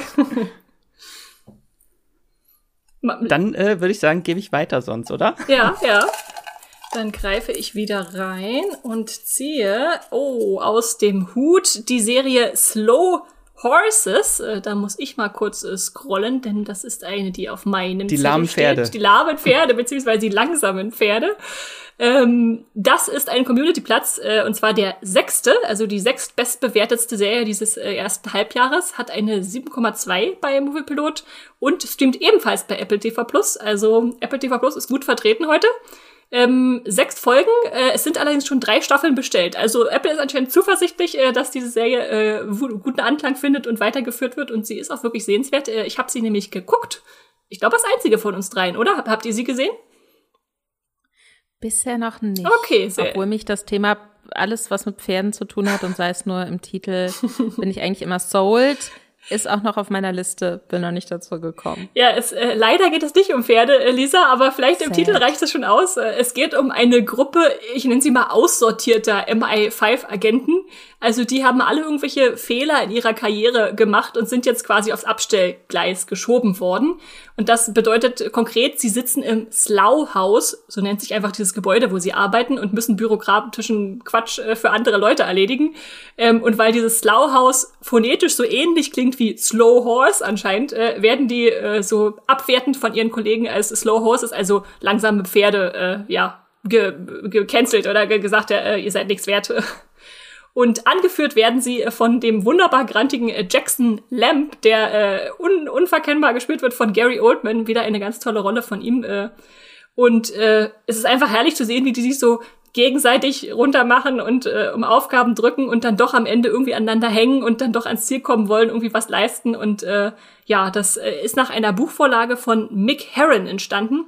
Und was es so toll macht, ist, glaube ich, einfach so diese Gruppendynamik der Serie, wovon sie lebt. Also diese ganzen Außenseiter, die dann irgendwie doch zusammenkommen. Äh, es gibt ein paar unerwartete Wendungen, was natürlich auch schön ist bei einer Thriller-Serie. Will man sowas ja sehen, da will man nicht alles vorhersehen können. Und ähm, ja, das wird für mich am besten, glaube ich, verdeutlicht auch durch den Einstieg. Also schaut euch nur mal so die ersten zehn Minuten ab an, wenn ihr unsicher seid. Ähm, da geht's nämlich um die ja schon Hauptfigur River Cartwright, der äh, bei einer Terroristenverfolgung da durch den Bahnhof rennt und äh, irgendwie ähm, ja, versucht, äh, seinem Job nachzukommen, ein Top-Agent werden will und dann äh, läuft äh, vieles schief, aber es läuft halt anders schief, als man es erwartet. Äh, das wird dann nochmal auf den Kopf gestellt, was man da sieht und das ist halt so stellvertretend für die Serie, was da noch kommt. Ähm, ja, deshalb will ich gar nicht so viel verraten, aber äh, es macht auf jeden Fall Spaß, da einzusteigen. Sind nur sechs Folgen, äh, wenn ihr Apple TV Plus habt, äh, schaut da mal rein. Tolle DarstellerInnen, also lohnt sich da auf jeden Fall, bin ich der Meinung auch. Klingt gut, auch wenn keine Pferde dabei sind. Vielleicht kommen ja welche in Staffel 2, wer weiß das. Dann würde ich direkt weitergehen und den nächsten Zettel aufklappen und das ist Girls Five Ever. Max. Uh, yay! Mein, das ist mein persönlicher Tipp, meine Wildcard, die ich heute mitgebracht habe, weil sie hat keine Platzierung auf keinen Rankings. Äh, das kann ich überhaupt nicht verstehen. Äh, hat leider auch noch nicht mal zehn Bewertungen beim Movie Pilot. Also äh, das muss sich jetzt bitte ändern. Deswegen versuche ich euch jetzt Girls Five Ever schmackhaft zu machen und das ist dann alle fleißig auf Movie Pilot bewertet. Ähm, das äh, ist eine Peacock-Serie, die dann in Deutschland bei Sky läuft. Die habe ich schon mal ein bisschen in der Peacock-Folge, die ich mit Hendrik gemacht habe, gehypt und auch in der Beste Serienstarts im Juli-Folge, da habe ich auch kurz drüber gesprochen. Und das ist eine Musik-Comedy-Serie mit Sarah Bareilles, äh, Renee Elise Goldsberry, Busy Phillips und Paula Pell in den Hauptrollen. Und vom Humor her ist die Serie auf jeden Fall was für Fans von Unbreakable Kimmy Schmidt und 30 Rock. Was vielleicht auch daran liegt, äh, sie ist auch von Tina Fey produziert, wie diese anderen Serien. Äh, und kreiert wurde die Serie von Meredith äh, Scardino, die war auch früher im Autorinnenstab von Kimmy Schmidt. Und es geht darin um vier Frauen in ihren 40ern, Dawn, Vicky, Summer und Gloria. Und in den später, späten 90er Jahren waren diese Teil einer Girl Group, der den der Girls Five Ever. Äh, also da gibt's wirklich harte Spice Girls Vibes. Also es sind im Prinzip die Spice Girls gewesen, nur ein bisschen weniger erfolgreich. Äh, und die gingen dann sehr schnell wieder getrennte Wege und ihre Leben sind dann in den letzten 20 Jahren alle sehr unterschiedlich verlaufen. Dann haben wir Dawn, die ist jetzt Ehefrau und Mutter und arbeitet im italienischen Restaurant ihres Bruders. Und dann haben wir Gloria, die musste sich dann, nachdem sie nicht mehr in der, nicht mehr Teil der Girl Group war, musste sich, sich nicht mehr verstellen und heiratete eine Frau und ist jetzt erfolgreiche Zahnärztin. Dann haben wir Summer, die lebt in einer großen Villa und führt eine glücklose Ehe mit dem äh, Ex-Boyband-Star Kev. Und dann haben wir noch Wiki, die Beyoncé der Gruppe, die feiert dann in den sozialen Medien immer so ihr glamouröses Diva-Leben am Anfang, was aber alles nur ein Fake ist, denn in Wahrheit arbeitet sie auf einem Flughafen, wo sie für Geld Gänse erschießt. Ähm, das ist so der Humor der Serie so ein bisschen. Und diese vier finden dann äh, zu Beginn der Serie wieder zusammen, als ihr größter Hit äh, von dem Rapper Little Stinker äh, gesampelt wird und sie überraschend in die Tonight Show eingeladen werden und weil sie so ein bisschen angeödet sind von ihrem jetzigen Leben, beschließen sie es noch einmal im Musikbusiness zu versuchen, was in allerlei chaotischen und skurrilen Situationen mündet. Und dieser sehr, von, die Serie hat so einen sehr, sehr cleveren und sehr, sehr witzigen, comichaften Humor, der bei mir genau den richtigen Nerv äh, trifft, weil ich auch einfach Riesenfan von Unbreakable Kimmy Schmidt und 30 Rock, so diesem Humor von diesen Serien bin. Und äh, diese vier Leading Ladies harmonieren einfach auch unglaublich toll. Es gibt ganz viel 90er Nostalgie und sehr, sehr schräge und sehr ohrwurmlastige Songs, wie zum Beispiel in Staffel 2. Das habe ich noch nicht erwähnt. Es gibt schon zwei Staffeln mittlerweile, die ihr jetzt gucken könnt, mit jeweils acht Folgen. Äh, der große Song, mein Lieblingssong jetzt in der zweiten Staffel, BPE, Big Pussy Energy. Also allein für diesen Song äh, lohnt es sich schon, die ganze Serie zu gucken. habe ich äh, euch ein bisschen damit angesteckt. Ich weiß, ihr habt noch nicht so reingeschaut in die Serie. Ja, irgendwie. So sehr, Max. Du musst die, du musst die immer mal wieder in Erinnerung rufen, damit ich denke, ach ja, die muss ich ja auch noch gucken. die hört sich auf jeden Fall sehr abgedreht und lustig an. Ja, ja. Ich muss sofort äh, mein Wow äh, Passwort rausfinden. Seitdem Sky seinen Namen geändert hat, äh, ist es nämlich nicht mehr automatisch gespeichert. Deswegen habe ich mich gerade selbst aus dem Streamingdienst ausgeschlossen. Aber sobald ich das wieder habe, muss ich da reingucken. Das mich absolut überzeugt. Dann, Werk vollbracht. Sehr gut. Dann schafft man es ans Jahresende vielleicht auch sie offiziell in die, in die Liste zu kriegen. Mal gucken. Ich äh, krame auf jeden Fall äh, weiter und greife wieder rein und ziehe Lisa für dich etwas heraus, nämlich Pam und Tommy. Oh ja, oh ja, ah, das ist für mich, es ist so ein bisschen ein schwieriger Titel für mich, weil ich auf der einen Seite mir denke, es ist eine Serie, wo ich mir noch nicht ganz sicher bin, ob ich sie gut finde, aber ich habe sie unfassbar gerne geguckt. Und vielleicht kann ich mir jetzt selbst dabei helfen, indem ich euch was über die Serie erzähle mir so selbst aufzuschlüsseln, ob ich sie gut finde oder nicht. Also in Pam und Tommy geht es um die berühmt-berüchtigte Beziehung zwischen Pamela Anderson und dem Mötley Crew Drummer Tommy Lee. Die waren so äh, Richtung Ende der 90er so das Celebrity Couple in den USA und dann tatsächlich tragischerweise auch das Celebrity Couple dass dessen Sextape geleakt wurde und dann übers Internet, so das Internet damals in seinen Anfängen quasi, sehr, sehr weit verbreitet wurde, was sich sehr unterschiedlich auf die öffentliche Wahrnehmung und auch auf die Karrieren von ähm, Pamela Anderson und Tommy Lee ausgewirkt hat. Und diese Serie, äh, Lily James spielt Pamela Anderson und ist nicht wiederzuerkennen. Also ich weiß nicht, wenn ich das jetzt mal so eine Serie auf einer wahren Begebenheit gesehen habe und mir dachte, die Schauspielerin sieht in ihrer Rolle exakt so aus wie das Vorbild. Äh, die spielt Pamela Anderson, Sebastian Stan, Sebastian Stan, äh, den wir als den Winter Soldier unter anderem kennen aus dem Bucky. MCU, spielt Tommy Lee auch sehr überzeugend, muss ich sagen. Und ähm, die Serie folgt quasi dieser turbulenten Liebesgeschichte, die dann mehr oder minder dadurch zu Bruch geht, dass dieses Sextape eben geleakt wird in der Serie von einem verstimmten Handwerker, gespielt von Seth Rogen, der das klaut, um Tommy Lee eins auszuwischen.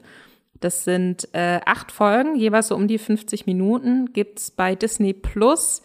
Und jetzt kommen wir zu dem Punkt, wo ich sage, ich bin mir nicht sicher, ob ich die Serie gut finde. Also sie hat eine 7,1 Wertung bei Moviepilot und ist auf Platz 8 der, ähm, der Community-Platzierung. Aber die Serie schwankt halt so sehr zwischen diesem eigentlich sehr ernsten Thema, wo es auch um Sexismus geht und was es mit der Karriere von Pamela Anderson gemacht hat, weil natürlich wenn ein Sextape von einer Frau auftaucht, damit anders umgegangen wird, als wenn ein Sextape von einem Mann auftaucht.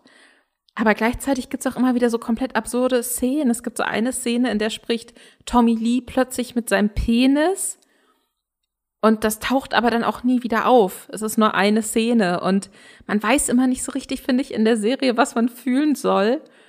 Aber die, der Cast, den finde ich extrem überzeugend. Und ich finde, es ist eine Serie, die eben diese Besonderheit und diese Dramatik, die eigentlich hinter diesem berühmt-berüchtigten Sextape steckt und was so das ist, was es mit den Menschen tatsächlich hinter den Kulissen gemacht hat, das zeigt die Serie sehr, sehr interessant, schlüsselt es sehr, sehr interessant und mitfühlbar auf und deswegen finde ich die trotzdem empfehlenswert. Also ich finde, man sollte sie gucken. Was meint ihr?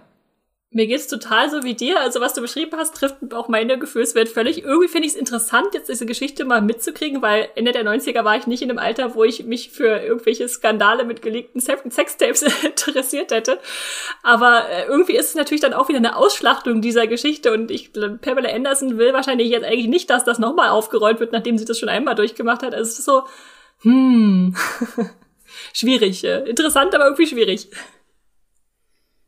sehr zwiegespalten. Aber also ich finde, ich fand den Stil eigentlich dieser Serie sehr cool. Sie fängt ja sehr knallig äh, und bunt an, hat dann diese krassen Sexszenen auch äh, zu Beginn, wenn die beiden dann wirklich so Hals über Kopf äh, ineinander verliebt sind und sich in die Ehe stürzen und dann einmal fast eine halbe Folge lang einfach nur irgendwie durch die Gegend vögeln. Äh, und damit fängt die Serie so ein bisschen an mit diesem Skandalfaktor und dann schält sie so, finde ich, immer so langsam diese ganzen Layers, diese ganzen Ebenen von Pamela Anderson, die eigentlich wie so eine Kunstfigur am Anfang wirkt und macht immer wird immer mehr der Mensch sichtbarer im Laufe der Serie. Das fand ich eigentlich ganz cool, weil sie dann doch immer ernster wird, auch im Verlauf, im späteren Verlauf. Vielleicht dazu abschließend nochmal gesagt, Pamela Anderson selbst wollte zu der, an der Serie nicht mitwirken. Also nicht, ne, natürlich nicht als Schauspielerin, aber sie wollte da nicht involviert sein auf irgendeine Art und Weise und arbeitet wohl gerade an einer eigenen Aufarbeitung dieses Falls. Also, das macht es natürlich nochmal so ein bisschen schwieriger zu sagen, okay, wir haben ja diese Serie, die eigentlich darstellen möchte, was Furchtbares mit dieser Frau passiert ist, aber die Frau, der das passiert ist, selbst heißt diese Serie nicht gut. Ich finde, das macht es nochmal so ein bisschen schwieriger, das abzufeiern, aber es ist auf jeden Fall interessant. Also deswegen, wenn euch das so, so gerade auch so 90er Jahre Kultur und ähm, wie, wie lief das damals eigentlich so, das ist, das wird schon sehr gut dargestellt, das wird schon sehr spannend dargestellt und äh, wie gesagt, der Cast ist super. Deswegen guckt da ruhig mal rein. Falls ihr wissen wollt, wie äh, Videos verbreitet wurden, noch in Zeiten, wo es noch kein Internet gab, dann könnt ihr Pam und Tommy gucken, wenn sie dann aus dem Kofferraum Videos äh, heraus äh, verbreiten. Dann greife ich wieder in meinen Hut äh, und ziehe einen neuen Zettel heraus. Äh, oh, wieder einen für mich. Da steht drauf, äh, Peaky Blinders äh, Staffel 6 äh, habe ich mitgebracht. Äh, nicht, weil ich die Serie selbst gesehen hätte, sondern weil es ein Community-Platz äh, wieder ist. Nee, ein Redaktionsplatz. Äh, Staffel, nee, Moment. Äh, was sagen wir jetzt? Ach, Platz 9 ist es. Okay, okay. Ähm, und die Serie hat eine 8,2, eine sehr ordentliche Bewertung bei Movie Pilot. Die letzte Staffel jetzt eine 7,7, also auch noch gut dabei. Und da sind alle sechs Staffeln der jetzt vollständigen Serie bei Netflix, beziehungsweise wenn ihr nur Amazon habt, könnt ihr da zumindest die ersten zwei Staffeln gucken. Und äh, ja, diese sechste Staffel hatte sechs Episoden und wer das noch gar nicht kennt, das ist ein Gangster-Familien-Epos, könnte man es beschreiben, das Anfang des äh, frühen 20. Äh, Jahrhunderts äh, spielt, äh, nach dem Ersten Weltkrieg. Ähm, hat da eine Familie so gewisse kriminelle Machenschaften, die sie verfolgt, sei es nun Schwarzmarkt oder illegale Wetten oder eben auch Waffen, was noch ein großes Geschäft werden könnte.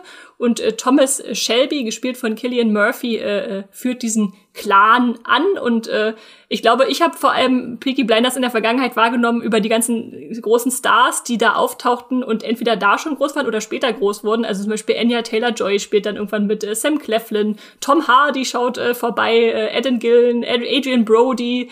Äh, also es ist wirklich eine, eine Parade von Leuten, die in dieser Prestige-Serie dabei sein wollten. Und Staffel 6 war jetzt zwar das Staffelfinale, aber es soll wohl noch ein Spin-off beziehungsweise ein Abschlussfilm kommen, der dann dem Ganzen noch mal eine ja, Krone aufsetzt. Also wenn euch jetzt das äh, Staffel 6 Finale irgendwie noch nicht so richtig schlüssig vorkam, da, da kommt noch was. Äh. Und äh, weil wir leider, wie gesagt, alle die Serie nicht äh, vollständig oder überhaupt äh, gesehen haben, ich habe die erste Folge geguckt, äh, habe ich einfach wieder ein paar Userstimmen äh, von Movieplot mitgebracht, die da geschrieben haben, warum sich das lohnt. Affenboss zum Beispiel schreibt, reiht sich in die Top 10 der besten Serien ein. Wirklich eine herausragende Serie. Und Niki 007 äh, geht da noch etwas ausführlicher ran. Gehört zu meiner Top 5 Serie bisher. Man muss das Gangster-Genre mögen und sich auf die Serie einlassen. Ist nichts für nebenbei, da es durchaus auch Episoden gibt, welche sich, äh, welche nicht von Action geprägt sind, sondern eher durch wichtige, aber auch lange Konversationen. Die Spannung ist aber meistens enorm, da sich ein Gefühl vermitteln lässt, es äh, könne jederzeit etwas Unerwartetes passieren. Die Twists sind jeweils großartig. Thomas Shelby ist ein nahezu brillant geschriebener Charakter, wird perfekt verkörpert und gespielt. Die Serie ist in den ersten Staffeln geprägt von Bandenkriegen und Intrigen, geht gegen das Ende in die Politik und macht diesen Sprung nachvollziehbar und spannend. Für mich eine fast perfekte Serie, die man gesehen haben muss. Und äh, wenn ihr noch ein bisschen was Staffelspezifisches äh, lesen wollt, haben wir hier noch einen Kommentar. Da wird geschrieben, die finale Staffel wirkt leider sehr lauwarm. Es wirkt eher, als würde der große Abschlussfilm vorbereitet werden, statt eine zufriedenstellende Konklusion zu bieten. Es muss trotz aller Kritik gesagt werden, das Schauspielerisch äh, in dieser Serie ist brillant. Allen voran die wichtigen Figuren von Rundle und O'Keefe. Ebenso auch Kamera, Kostüm und Ausstattung auf hohem Niveau. Es ist nicht das Ende, das sich Fans gewünscht hätten, aber dennoch sehenswert. Hoffen wir nun, dass der Abschlussfilm der Peaky Blinders dieser wunderbaren Serie gerecht werden mag. Also äh, ja, schon ein bisschen durchwachsen teilweise auch die, die Reaktion auf diese finale sechste Staffel, aber im Großen und Ganzen anscheinend eine Serie, die mitreißt, äh, wenn man Gangster-Epen mag. Äh, ja. So viel dazu.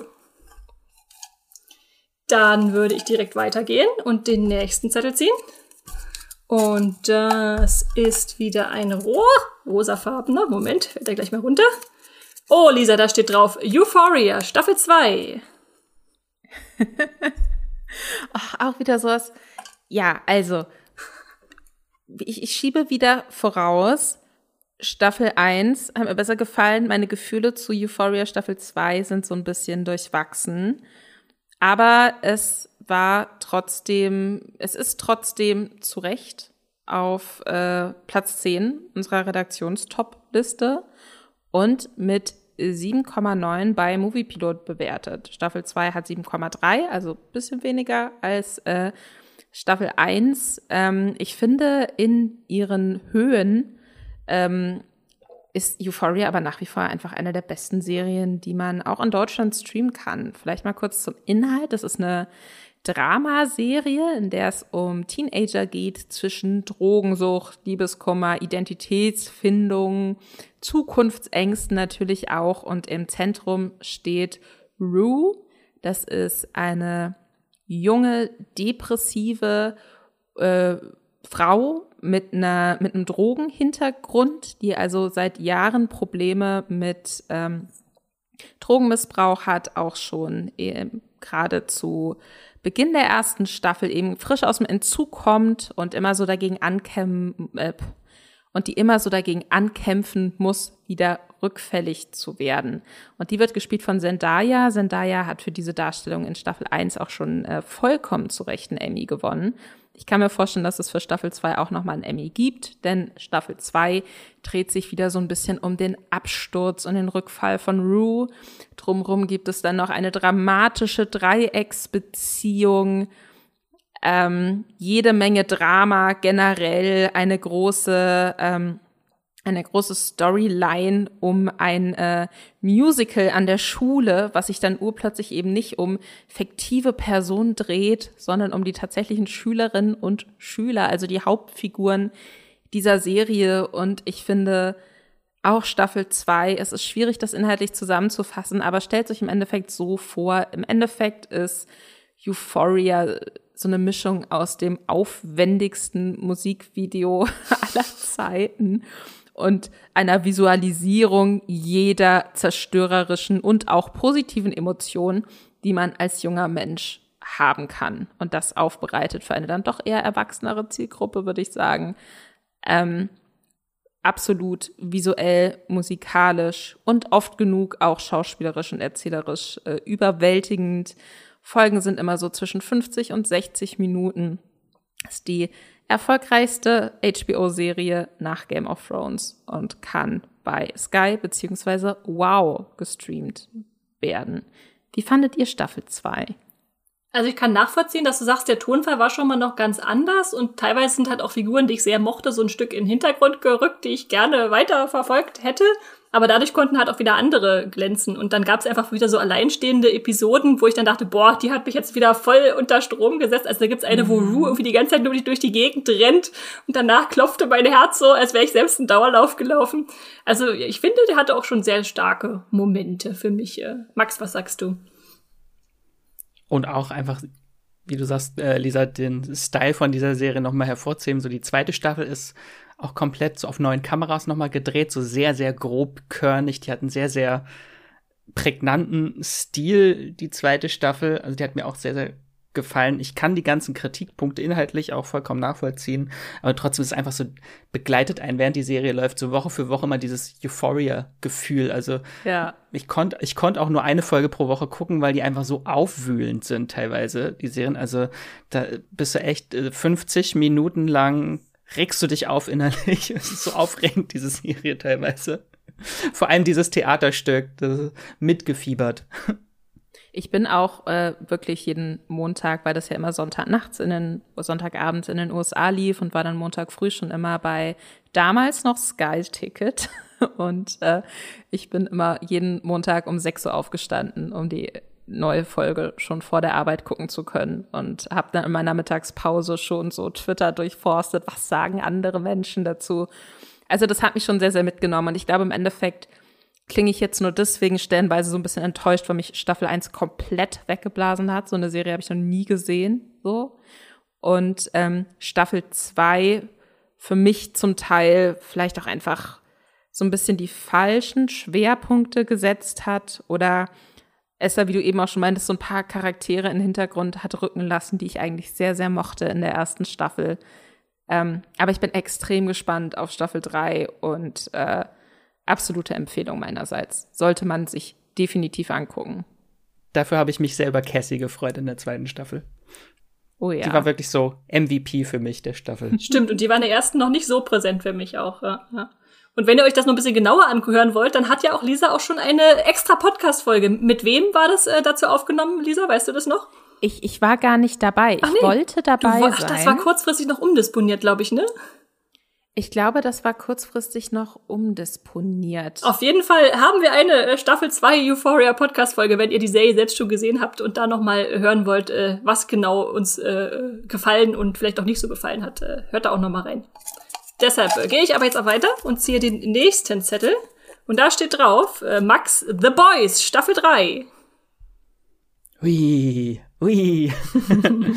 genau, die dritte Staffel von The Boys, der großen Amazon-Superhelden-Satire. Das ist Platz 3 unserer, äh, unseres Redaktionsranking, beziehungsweise teilt sich die äh, teilt sich The Boys Platz 3 mit einer anderen Serie, die wir noch nicht genannt haben, die wir aber noch nennen werden. ähm, genau, bei Movie Pilot hat die Serie eine 8,2, wow. Und die dritte Staffel, jetzt haltet euch fest, eine 8,7 zum Zeitpunkt der Aufnahme. Da sind bisher sieben von acht Folgen zu sehen gewesen. Ähm, auf jeden Fall bisher bewertet bei Movie Pilot die beste Staffel von der Serie. Und also die Serie führt eigentlich so alles ad absurdum, ab, ad, nochmal, alles, es ist schon fast Feierabend, ad absurdum, was wir von Marvel und DC eigentlich kennen. Und falls ihr noch gar nichts von The Boys gehört habt, will ich mal ganz kurz das Konzept zusammenfassen. Also die Serie adaptiert lose die gleichnamige Comicreihe von Garth Ennis und Derek Robertson und spielt in einer Welt, in der Superheldinnen real sind. Und hier steht aber nicht das Heldendasein, sondern die harte Maschinerie der Unterhaltungsindustrie im Fokus, dargestellt durch die Firma Wort International, die SuperheldInnen vermarktet und aus ihnen Berühmtheiten macht. Aber die meisten Soups, allen voran der psychopathische und muttermilchliebende Anführer der Seven Homelander, die sind alles andere als heldenhaft, sondern eher narzisstisch, korrupt, drogenabhängig und gieren nach Erfolg und dem gegenüber steht die von Billy Butcher angeführte Gruppe der The Boys, die korrupte Soups jagt und in Staffel 3 kommen nun die Boys ihrem Plan, Homelander Einhalt zu gebieten bzw. ihn zu vernichten, ein Stück näher und stoßen dabei auf den Soup Soldier Boy, der gespielt wird von Jensen Ackles. Alle Supernatural-Fans jetzt einmal kurz Wuh schreien. Wuhu. Wuhu. yeah. Und weil der wäre eigentlich in der Lage, Homelander zu vernichten. Doch äh, bevor er Billy Butcher dabei hilft, äh, Homelander anzugreifen, will Soldier Boy erstmal seinen eigenen Racheplan durchführen und die ehemaligen Mitglieder seines Teams Payback äh, eines nach dem anderen für, sein, für einen Verrat büßen lassen. Was ich finde, was The Boys so auszeichnet, ist natürlich zum einen diese bitterböse Superhelden-Satire und extrem schleimige Gewalt und Schockfaktor, was sie alles hat. Aber die Serie ist noch viel, viel mehr als das und begeistert halt neben der sehr cleveren und zynischen Sozialkritik immer auch durch die sehr komplexen und interessanten und eigentlich fast durchgängig gebrochenen Charaktere. Und Staffel 3 führt das Ganze jetzt so konsequent weiter und liefert Woche für Woche ein Schock-Highlight nach dem anderen ab. Also Stichwort explodierender Penis, Octopus-Sex und Herogasm und äh, bohrt aber zugleich halt auch wirklich sehr, sehr tief in den Wunden der Figuren und ganz großes äh, Highlight ist dabei, wie immer, Homelander. Da kann ich das Wort an dich, Lisa, übergeben. Ich weiß, du bist der größte Homelander-Fan. Oh ja, ich bin so ein Riesen. Ich habe Angst, dass es ein bisschen so ein toxischer Crush von mir wird. Das ist eine sehr ungesunde Beziehung zwischen euch. Ich habe eine sehr ungesunde Beziehung zu Homelander. Oh, ich liebe The Boys so, so sehr. Jetzt so mit, ich, ich fand es von Anfang an richtig geil und jetzt ist für mich Staffel 3 wirklich gerade die perfekte The Boys Staffel. So, es gibt immer noch, man, ne, man spricht bei The Boys oft irgendwie über diese krassen Schockmomente. Aber was die Serie eigentlich so gut macht, ist wie unfassbar witzig und auch klug die ist in dem, was sie so, ähm, was sie so parodiert. Und ich muss einfach sagen, wie Anthony Star Homelander spielt, ähm, das macht mich jedes Mal aufs Neue fertig. Es gibt bei IMDb diese Sektion, wo quasi Eltern so ein bisschen gesagt wird, okay, hier muss man aufpassen, das könnte eine gruselige Stelle sein und so. Und da steht dann einfach so ganz generell drin, so jede Szene, in der Homelander auftaucht, ist gruselig. Und das stimmt halt einfach, weil ich weiß nicht, ach, für mich habe ich auch einen Text vom Moviepilot drüber geschrieben. Für mich so gerade der beste, der beste Serien, wenn nicht sogar Superhelden, Bösewicht generell, an den ich mich so in letzter Zeit erinnern kann. Absolute Empfehlung von mir. Esther, du hast die auch geguckt. Ja, was ist, was ja. deine ich, Meinung ich, bisher von Staffel 3? Ich, ich genieße Staffel 3 bisher auch sehr. Also ich mag die, die Wendung, die es da so gibt. Jetzt gerade, ich verrate es natürlich nicht, aber bei der letzten Folge gab es jetzt schon wieder so ein äh, äh, Telefonat äh, wo Sachen enthüllt wurden und ich wieder sagte, ah, wie lösen Sie das denn jetzt auf? Was passiert denn jetzt als nächstes? Also und dieser Humor auch, äh, der ja auch von den, ich habe Preacher vorher auch schon geguckt, das hat einen sehr ähnlichen Humor und äh, das gefällt mir jetzt auf der Superhelden-Ebene aber noch mal ein Stück weit besser. Ähm, ja, äh, würde ich, würde ich auch empfehlen. Mich würde ja noch interessieren, Max, also klar, bei Lisa ist es eindeutig Homelander Lieblingsfigur. Hast du eine Lieblingsfigur im ganzen äh, Kader von The Boys? Queen Maeve aber sie ist überhaupt nicht zu sehen in dieser Ja, in der Staffel, Staffel ist sie nicht so, so präsent. Okay, okay.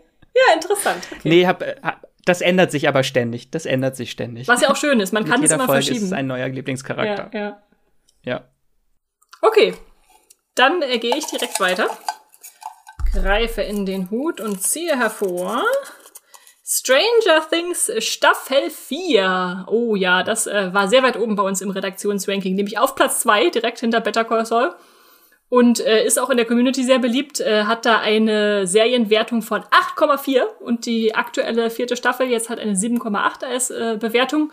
Könnt ihr natürlich bei Netflix äh, streamen. Man könnte sagen, sie hat nur neun Folgen, aber wir wissen alle, was das bedeutet. Das äh, aufgeteilt auf normale Folgen werden es wahrscheinlich so zwölf, dreizehn. Also sind dann wirklich schon so ein paar, ich glaube, zwölf Stunden, die man reinstecken muss in die gesamte Staffel.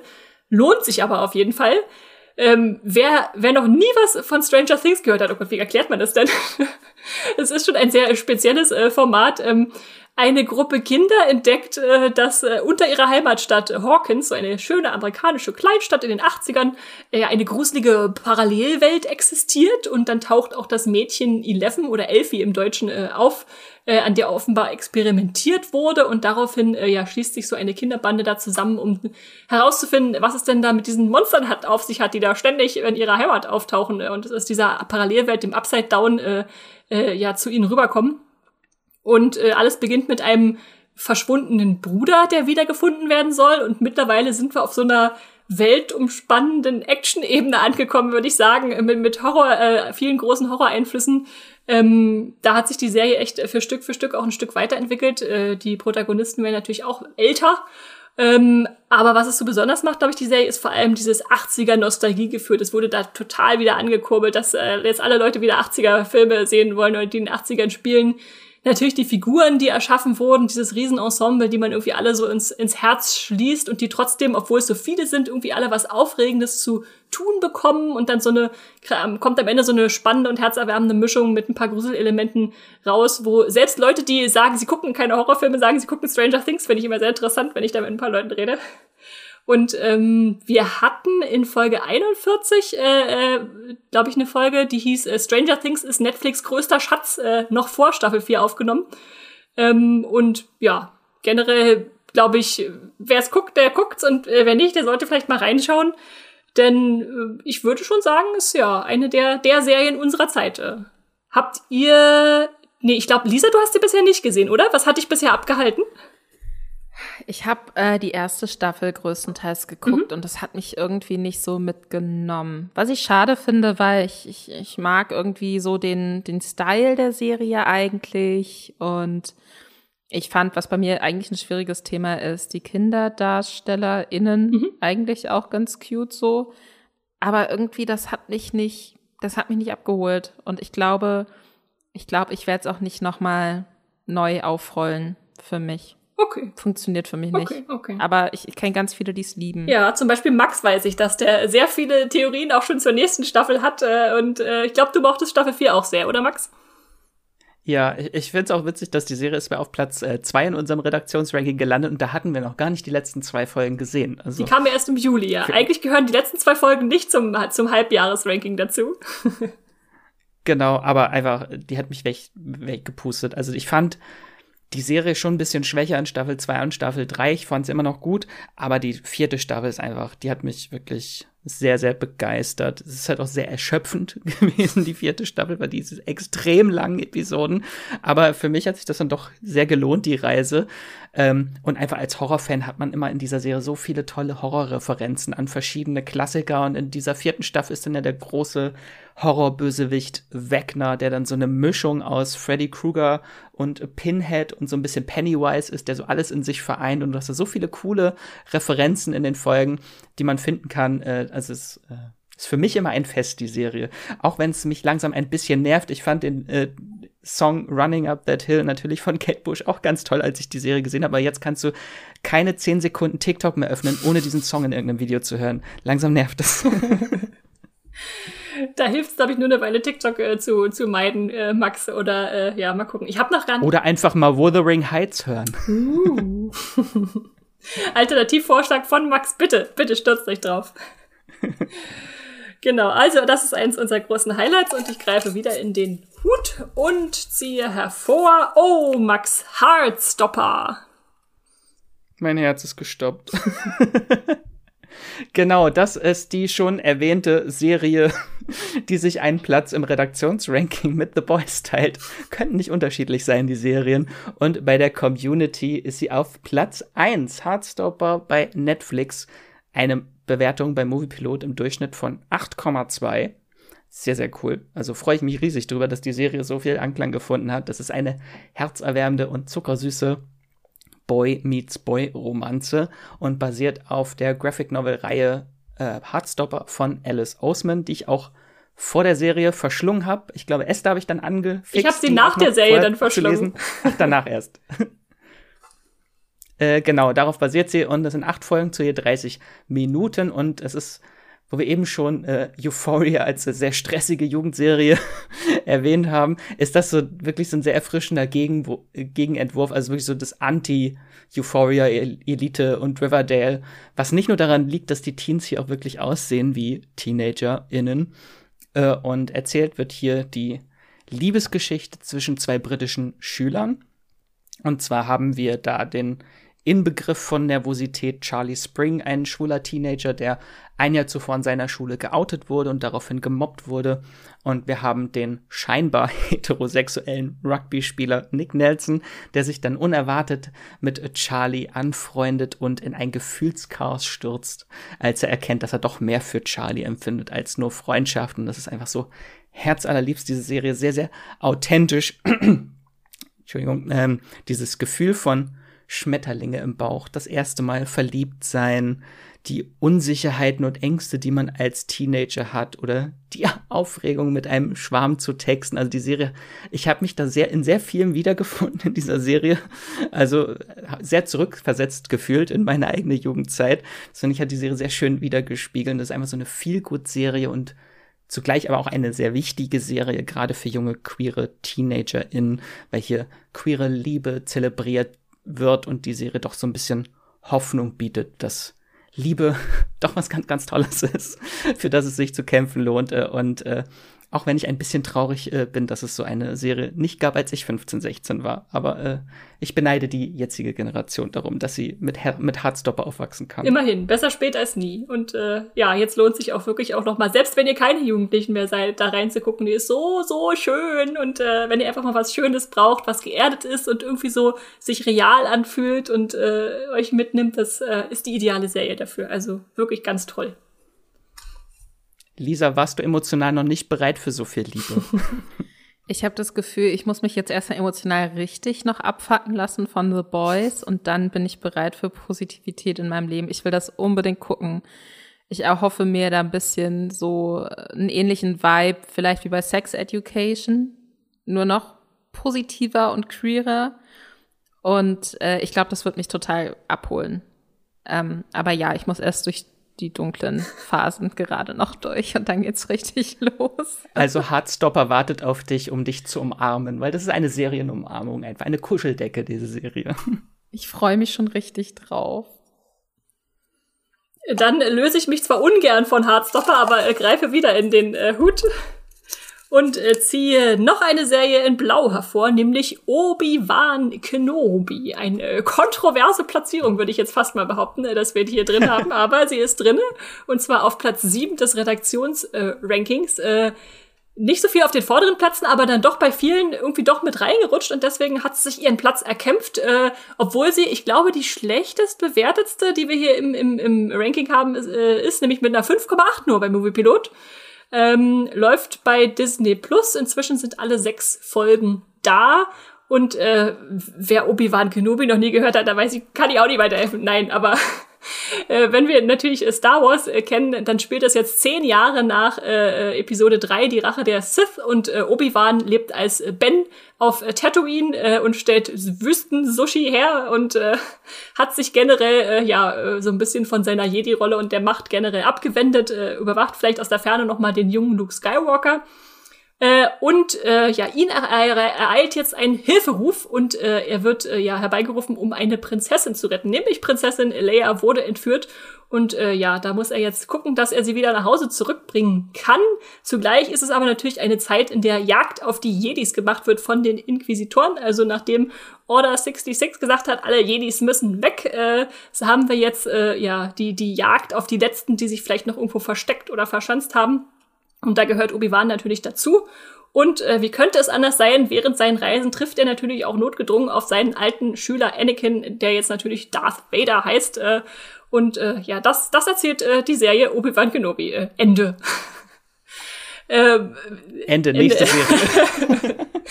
Nein, also äh, was, was die Serie äh, für mich gut macht, denn ich mochte sie tatsächlich auch, äh, ist so die, einfach die, erstmal dieses pure Glück, Ewan McGregor wieder in dieser Rolle zu sehen. Also äh, für mich ist eine unglaublich ikonische Rolle. Ich glaube, es war so mit einer meiner ersten Screen Crushes äh, 99, äh, als da der junge Obi-Wan rumlief. Ähm, und jetzt äh, mochte ich an der Serie auch, dass sie uns am Anfang so ein bisschen ja auf Tatooine versetzt hat und wir dachten, okay, es geht jetzt anscheinend um Obi-Wan und Luke. Und dann kommt da dieser unerwartete Dreh in der ersten Folge, dass, dass die Serie sagt, haha, wir haben euch getäuscht. Äh, und dann stellt es viel leer in, in den äh, Vordergrund und ich mochte diese junge Darstellerin auch wirklich sehr gerne. Also auch mit Kinderdarstellern, die gut spielen, mit denen kriegst du mich auch so. Und dann äh, ja, dann erklärt sich das dadurch jetzt auch, äh, dass die zwei sich kennen und dass äh, Leia in Episode 4 äh, die Todessternpläne dann an Obi-Wan schickt und nicht an irgendwen anders. Also ich finde, das hat schon alles äh, äh für mich durchaus Sinn ergeben. Wurde aber doch ein bisschen kontrovers aufgenommen, was ich so mitgekriegt habe in den letzten Wochen. Also natürlich äh, ist es irgendwie schon eine Lückenfüller-Serie. Also viele sagen, man erfährt ja nichts Neues. Man weiß, Darth Vader kann nicht sterben, Obi-Wan kann nicht sterben, Leia kann nicht sterben. Also es ist irgendwie, äh, man hat nur irgendwie dieses Zwischen Zwischengefühl, äh, die müssen dir jetzt ein paar Abenteuer auf den Leib äh, schreiben oder den Kanon irgendwie ein bisschen zurechtbiegen, aber ja, nö, ich finde ich finde nicht, dass da, dass da jetzt äh, so hart mit ins Gericht gegangen werden muss, wie es teilweise Menschen äh, tun. Dann gehen wir weiter und auf meinem nächsten Zettel steht äh, Moon Knight, Lisa. Ja, es ist ganz witzig. Ich warte die ganze Zeit gespannt. Und alle Sachen, die ich jetzt hier noch vortrage, haben sich jetzt so ein bisschen an Schluss geschoben. Äh, Moon Knight, in meinen Augen die beste bisherige Marvel-Serie bei Disney Plus. Unter anderem, wenn nicht sogar fast ausschließlich, wegen Hauptdarsteller Oscar Isaac, der äh, Moon Knight spielt. Das ist ein Superheld mit dissoziativer Identitätsstörung, was bedeutet, dass er quasi mehrere von sich unabhängig existierende Persönlichkeiten in sich vereint. Also Oscar Isaac spielt ja mehrere Hauptrollen, darunter auch meinen absoluten Liebling Stephen Grant, der so ein schüchterner Museumsmitarbeiter ist, der sich unfassbar gut mit ägyptischer Mythologie auskennt, in so einem britischen Museum arbeitet und äh, bis und quasi gleichzeitig mit uns herausfindet, dass er eigentlich ein Superheld ist. Oder auch ein Superbösewicht, der ist sich da am Anfang noch nicht so ganz sicher, nämlich Moon Knight. Und äh, den lernt er überraschend über seine andere Persönlichkeit Mark Spector kennen, ein Söldner, der einen Pakt geschlossen hat mit dem ägyptischen Mondgott Khonshu und für den er quasi gewisse Leute ausschalten soll. Ähm, in diesen sechs Folgen, die so ein bisschen wie so eine Art Origin Story sind, aber dann auch wieder nicht, weil Moon Knight schon vorher existiert hat, Stephen Grant nur eben vorher nichts davon wusste. In diesen sechs Folgen ähm, lernen wir so die Verbindung zwischen den Charakteren kennen, woher quasi diese dissoziative Identitätsstörung kommt, was Konschus wahrer Plan ist, äh, Reisen nach Ägypten, äh, tauchen da noch tiefer in die ägyptische Mythologie ein, Götter kämpfen gegeneinander. Es passiert relativ viel. Ich finde aber der wirklich so der Kern dieser Serie, das schlagende Herz dieser Serie sind die Charaktere und wie Oscar Isaac diese Charaktere spielt. Das finde ich absolut grandios. Ähm, sechs Folgen, leider fast bisschen zu kurz, würde ich sagen. Vor allem war noch nicht ganz klar ist, ob es noch eine zweite Staffel geben wird oder wie die Zukunft von Moon Knight im MCU aussehen wird. Ähm, zu wir haben sowohl zur Serie selbst äh, zum Ersteindruck einen Podcast gemacht, als auch zur möglichen Zukunft von Moon Knight. Also hört da gerne mal rein. Sechs Folgen, jeweils 50 Minuten, so ungefähr. Alles bei Disney Plus. Ich, ich bin wirklich Fan. Und zwar auch deswegen, weil man Moon Knight gar nicht so viel sieht, sondern weil man die nicht Superhelden-Charaktere mehr sieht. Ja, kurze Einschätzung von euch. Ja, gehe ich, geh, Wie findet ihr Gehe ich total mit, dass äh, einfach Oscar Isaac das schlagende Herz dieser Serie ist und was er da manchmal mimisch einfach auch so auf die Beine stellt. Da, da habe ich am meisten drüber gestaunt. Da haben mich dann die Superheldenkämpfe gar nicht so interessiert, die dann am Schluss natürlich auch noch äh, obligatorisch kommen. Dass einfach das, das äh, Spiel mit Persönlichkeiten und Identität ist da das Highlight für mich. Nochmal ganz kurz, weil ich es vergessen habe. Äh, in unserem Redaktionsranking Platz 5, Movie-Pilot-Bewertung nur 6,6 aber weil es eben auch eine Serie ist, die so ein bisschen mit der Erwartungshaltung, glaube ich, bricht, die man an eine Marvel-Serie hat. Und es lohnt sich allein schon für die ersten Folgen einfach auch die Inszenierung, wie diese beiden äh, verschiedenen Persönlichkeiten sich so durch Spiegelungen überall so, aneinander, so annähern aneinander, weil die ja noch komplett voneinander getrennt sind und dass du so Horror-Vibes hast du teilweise, dass du eine immer in irgendwelchen Spiegelungen im Hintergrund siehst du dann eine andere Persönlichkeit. Das ist unglaublich toll gelöst. Äh, hat mir auch sehr, sehr gefallen, die Serie. Okay, sind wir uns einig und ich gehe weiter. Äh, da kommt schon gleich die nächste Serie für dich, Lisa. The Dropout.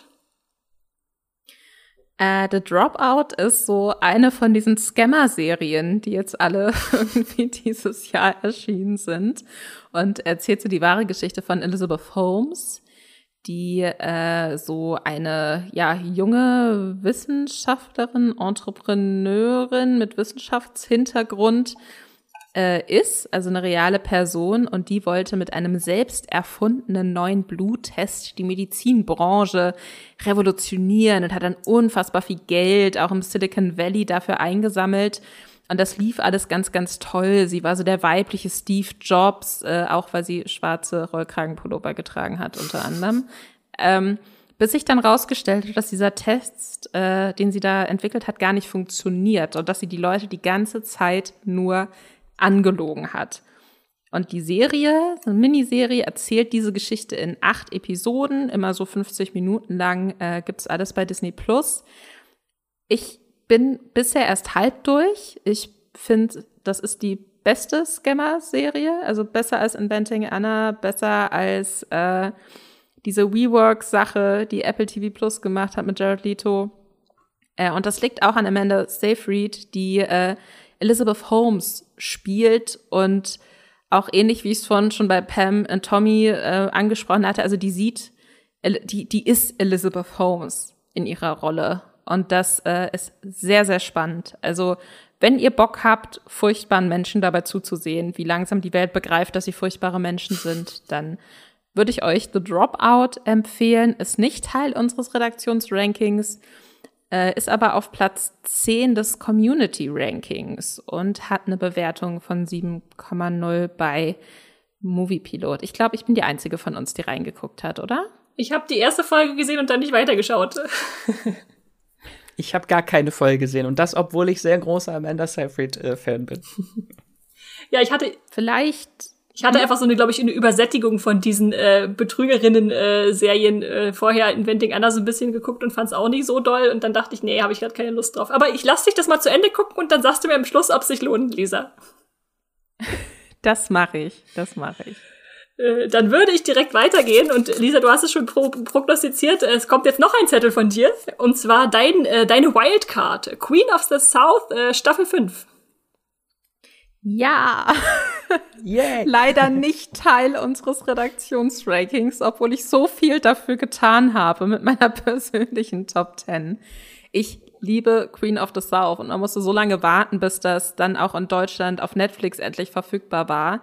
Das ist die finale, äh, ja, finale Staffel von einer Serie, in der es um eine junge Frau geht, Teresa Mendoza, die sich von so einer mexikanischen Geldwechslerin zur globalen Drogenbossin hocharbeitet. Und äh, es ist im Endeffekt, es spielt so ein bisschen mit diesem Aufstiegsmythos, den wir auch aus Scarface zum Beispiel kennen, nur eben aus einer weiblichen Perspektive und mit ganz vielen starken weiblichen Figuren und äh, auch ein bisschen näher dran an den Figuren und was es emotional eben auch mit jemandem macht, was man da als Frau auch durchmachen muss. Und das ist so spannend und so toll. Und Alice Braga, die die Hauptrolle spielt und die ihr zuletzt in The Suicide Squad unter anderem hättet sehen können, die aber, glaube ich, ihren Durchbruch in uh, City of God damals hatte. Ähm, die ist so fantastisch in dieser Rolle und ich liebe es. Ich liebe diese Serie. Es ist wie die perfekte Mischung aus Drogen, Drama, Gesellschaftsdrama, Crime-Drama, aber auch so ein bisschen so Seifenoper, weil die Serie auch keine Angst davor hat, halt mit ihrem Drama auch manchmal so ein bisschen cheesy zu werden. Und es gibt halt immer wenn das Telefon klingelt, weiß man, jetzt ist was Neues, Furchtbares passiert und das muss gelöst werden. Und dann kommt aber wieder die nächste Sache. Und es ist auch immer so ein bisschen eine Spur drüber. Aber ganz, ganz toll und nie dumm oder oberflächlich. Und ähm, ich hätte nicht gedacht, dass sie das mit Staffel 5 nochmal so toll zum Ende bringen, weil von Anfang der Serie an wird quasi gesagt, sie stirbt am Schluss. Man sieht sie zu Beginn der Serie sterben. Und wie die Serie aber quasi mit diesem, ja, mit dieser Erwartungshaltung umgeht und was dann am Schluss passiert, das ist nochmal super spannend. Und das ist wirklich ganz, ganz toll. Also alle fünf Staffeln sind bei Netflix, wenn ihr die Serien noch nicht kennt. Guckt unbedingt rein. Ich lieb's, hat bei Movie Pilot ähm, eine Wertung von 7,6, also auch sehr positiv bewertet und kann ich nur empfehlen. Ich habe auch schon viel Gutes gehört und irgendwie wollte ich immer mal einsteigen. Bei mir ist es noch die, die Drogenbarriere, dass ich jetzt Drogenserien häufig äh, nicht so einen Zugang finde. Aber ich glaube, was du gerade gesagt hast, äh, das hat mich jetzt doch angefixt. Ich muss zumindest mal die erste Folge gucken. Mach das unbedingt. Damit ziehe ich dann den vorletzten Zettel aus dem Hut. Äh, Max, da steht äh, Vigil, Tod auf hoher See.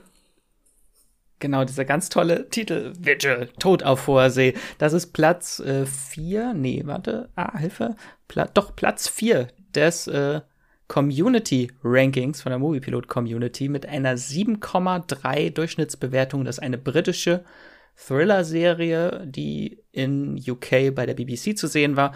Und in Deutschland hatte die Serie ihre Premiere in der Arte Mediathek. Da ist sie aber leider mittlerweile nicht mehr.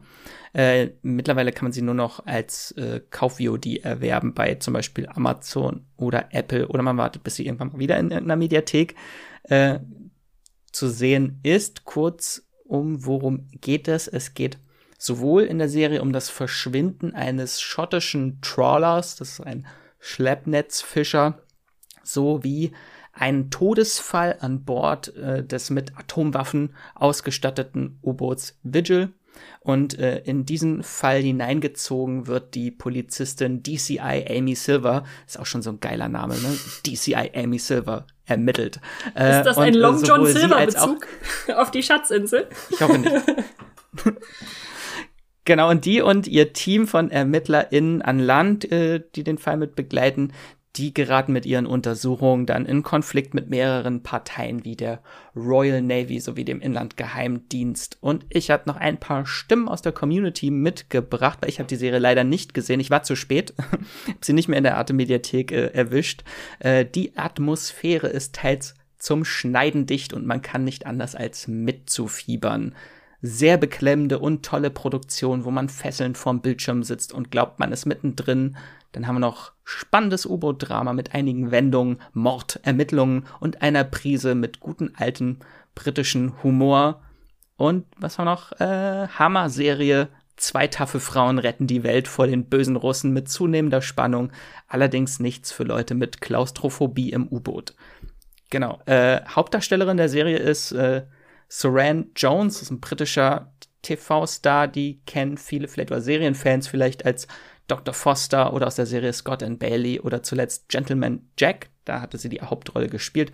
Und was ich auch ganz interessant fand, es gibt auch einige Game of Thrones Gesichter im Cast. Also zum einen Rose Leslie spielt da mit, unsere liebste Egret. Ähm, dann Daniel Portman, den wir als Podrick kennen, der spielt dort mit. Und Stephen Delane spielt auch noch mit. Also Stannis Baratheon ist auch noch zu sehen in der Serie. Genau, könnt ihr aber leider nicht mehr gratis streamen oder im Abo-Stream gerade, sondern kaufen. Äh, genau, und die erste Staffel besteht aus sechs Folgen und es gibt auch eine zweite Staffel, die wurde schon bestellt. Da bin ich sehr gespannt, äh, was da dann das Setting wird, weil es wird dann wahrscheinlich kein U-Boot mehr sein. Habe ich noch nie habt, vorher äh, gehört von. Gehört, nee, ne? nee, das ist mir auch, als wir da über die Serie jetzt zusammengetragen hatten, so mit den ganzen Bewertungen, dachte ich, wie ist, konnte mir die durchrutschen? Äh, zum allerersten Mal gehört von, aber klingt auf jeden Fall spannend. Mal gucken, ob sie nochmal wiederkommt. Ich hoffe es, weil äh, ich bin, also Dr. Foster ist eine meiner Lieblingsserien aus Großbritannien und ich, bin, ich möchte Saran Jones nochmal in einer Hauptrolle sehen und vor allem auch Rose Leslie, nachdem sie mich jetzt so mit hat mitleiden hat lassen in The Time Traveler's Wife. Möchte ich jetzt noch mal eine Serie mit ihr sehen. Na, spätestens wenn Staffel 2 kommt, wird es bestimmt noch mal ausgestrahlt und dann landet es wieder in der Mediathek. Schauen wir mal. So, und damit ja. ziehe ich den allerletzten Zettel. Und Lisa, du weißt sicher schon. Ich find's gut, dass du ihn trotzdem. Ich ziehe ihn trotzdem. Einfach so der Dramaturgie wegen. Da steht drauf. Was das wohl sein wird. The Legend of Vox Machina.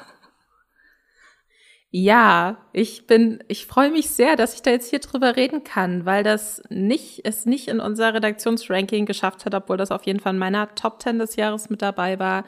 Hat es bei der Community auf die 3 geschafft, hat auch auf Movie Pilot eine Wertung von 7,7. Sehr positiv. Äh, es gibt noch nicht ganz so viele Kommentare zu der Serie auf der Seite, aber ich, ich sag, ich lese mal einen vor, den ich sehr gut, der das alles sehr gut zusammenfasst. Ich mag Fantasy-Rollenspiele, schreibt Exodus 86. Ich mag derben Humor. Ich mag Splatter. Ich mag Animation. Ich mag diese Serie. Und äh, The Legend of Vox Machina ist äh, insofern eine total spannende Animationsserie, weil sie auf äh, einer Gruppe von Voice-Actern basiert, die im Internet unter dem Titel äh, The Critical Role zusammen Dungeons and Dragons gespielt haben. Und da äh, in, in Livestreams und in YouTube-Videos ihre ganz eigenen Charaktere entwickelt haben. Und da haben sie dann jetzt auf Basis ihrer Char Charaktere, die es eben aus dem aus, aus diesen Dungeons and Dragons äh, Sessions gibt, äh, haben die eine Amazon-Serie gemacht. Und die ist wirklich unfassbar ja, sowohl chaotisch als auch charmant, würde ich sagen. Also das ist immer so, so um die 25 Minuten. Es sind insgesamt zwölf Episoden und es geht um so eine Gruppe von ähm, Elfenmenschen, einem Barbaren, Goliath und äh, zwei Zwergen, die gemeinsam so wie so Söldner sind. Und jeder kann was ganz gut, aber meistens ähm, ja, stehen sie sich selbst im Weg, weil sie zu viel Bier getrunken haben oder einfach unprofessionell sind oder so. Und ähm, die sind eben alle, die haben als Stimmen alle bekannte Voice Actor, die man aus Videospielproduktionen kennt, unter anderem. Also Ashley Johnson zum Beispiel ist Pike Trickfoot, die ist eine Gnomin mit magischen Fähigkeiten. Ashley Johnson kennt man als Ellie aus der Last of Us Videospielreihe. Laura Bailey spielt eine Halbelfin, die eine fantastische Bogenschützin ist. Ähm, und sie ist eben, kennt man aus Last of Us 2 unter anderem und hat, wenn man mal ihren Wikipedia-Eintrag durchgeht, ungefähr alles schon gesprochen. Also wirklich Leute, die einfach wissen, wie man unterhaltsam und geil in Animationsserien Figuren spricht und die eben auch schon eingespielt sind.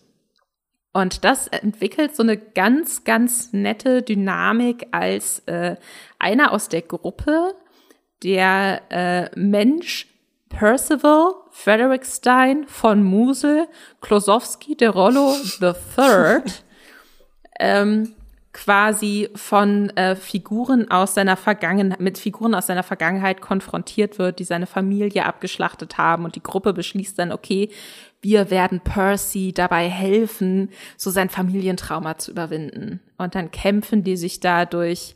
Also man hat das Gefühl, man guckt einem, un man guckt jemandem dabei zu, wie ein unfassbar chaotisches Rollenvideospiel spielt. Und hat extrem viel Spaß dabei. Und das ist für mich so eine Serie mit den kurzen Folgen und dass man auch echt mal so drei Folgen am Stück gucken kann. Dann macht man wieder drei Wochen Pause, man kommt sofort wieder rein das macht echt richtig viel Spaß und kann ich absolut empfehlen für alle, die sich irgendwie für so Fantasy-Settings äh, begeistern können und die vielleicht auch gern mal ein paar Stunden Dragon Age oder so spielen. Habt ihr es gesehen? Ich habe gerade deiner Aufzählung gelauscht von dem User und verstanden, warum ich es nicht weitergeguckt habe. weil, weil ich mag Fantasy und ich mag Animation, aber ich mag keinen derben Humor und ich, ich kann Splatter, aber nicht in Animationen. Und deswegen, äh, ja, habe ich dann doch äh, nicht, nicht weitergeguckt. Aber ich glaube, Max, du hast es zu Ende gesehen, oder? Ich kann Splatter in Animation sehr gut sogar. Deswegen, ich fand es auch sehr, sehr cool. Ich kann alles unterschreiben, was Lisa gesagt hat. Man hatte wirklich so dieses Gefühl, dass du wirklich einer Gruppe äh, zuguckst, die das auch seit Jahren schon machen, die so komplett eingespielt ist. Das ist wie so eine Family eigentlich schon, die sich gegenseitig kabbeln die ganze Zeit. Äh, also hat mich sehr, sehr reingezogen, die Serie. Kann ich nur unterschreiben. Genau, Legend, The Legend of Vox Machina bei Amazon. Und eine zweite Staffel ist auch schon bestellt. Also kommt sogar noch mehr. Und damit sind wir auch schon durch mit den 22 Serien, die ihr jetzt alle auf eure Merklisten packen könnt, wenn ihr sie noch nicht gesehen habt. Alle Serien gibt es natürlich auch nochmal übersichtlich äh, und alphabetisch aufgelistet in den Show Notes. Äh, da seht ihr dann auch nochmal, wo ihr sie streamen könnt. Genau, bevor wir uns jetzt gleich verabschieden, würde ich sagen, machen wir noch einen ganz, ganz kurzen Ausblick auf das zweite Halbjahr. Äh, sechs Monate und wieder hunderte Serien haben wir eigentlich noch vor uns dieses Jahr. Äh, also da kommt auf, aber da kommt die, auf jeden Fall in den kommenden Wochen auch noch eine eigenständige Folge zu mit den 22 größten Serien-Highlights, auf die ihr euch in den kommenden Monaten bis zum Jahresende freuen könnt, äh, dann könnt ihr euch auch auf diese Folge dann freuen. Äh, und natürlich könnt ihr euch auch wieder in der zweiten Jahreshälfte auf unsere monatlichen Vorschaufolgen freuen, in denen wir euch dann immer die 20 besten Serienstarts des jeweiligen Monats vorstellen.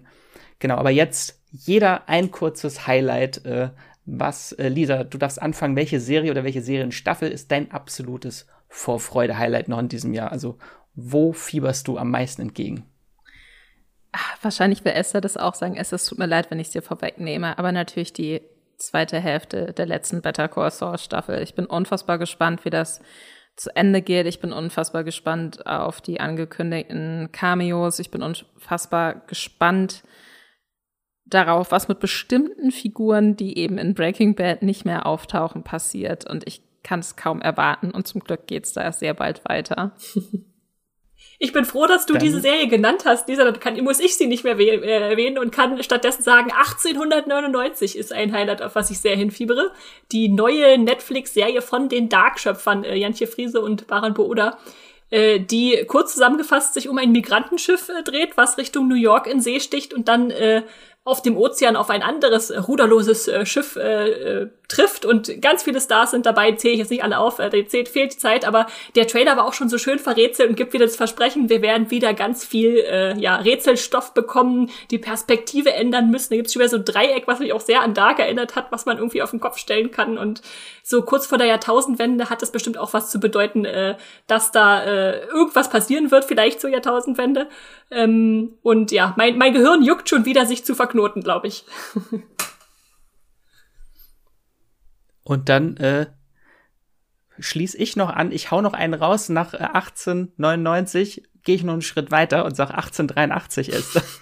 Rückwärts. äh, einfach Genau, äh, das ist auch eine ganz tolle Serie. Aber vielleicht einmal kurz ganz generell ist die Vorfreude mir am größten, äh, bei mir am größten auf äh, Paramount Plus, ein neuer Streamingdienst, der noch dieses Jahr startet. Allerdings erst im Dezember. Den gibt's dann als eigenständigen Dienst oder wenn ihr Sky Cinema abonniert habt, dann ist das mit drin.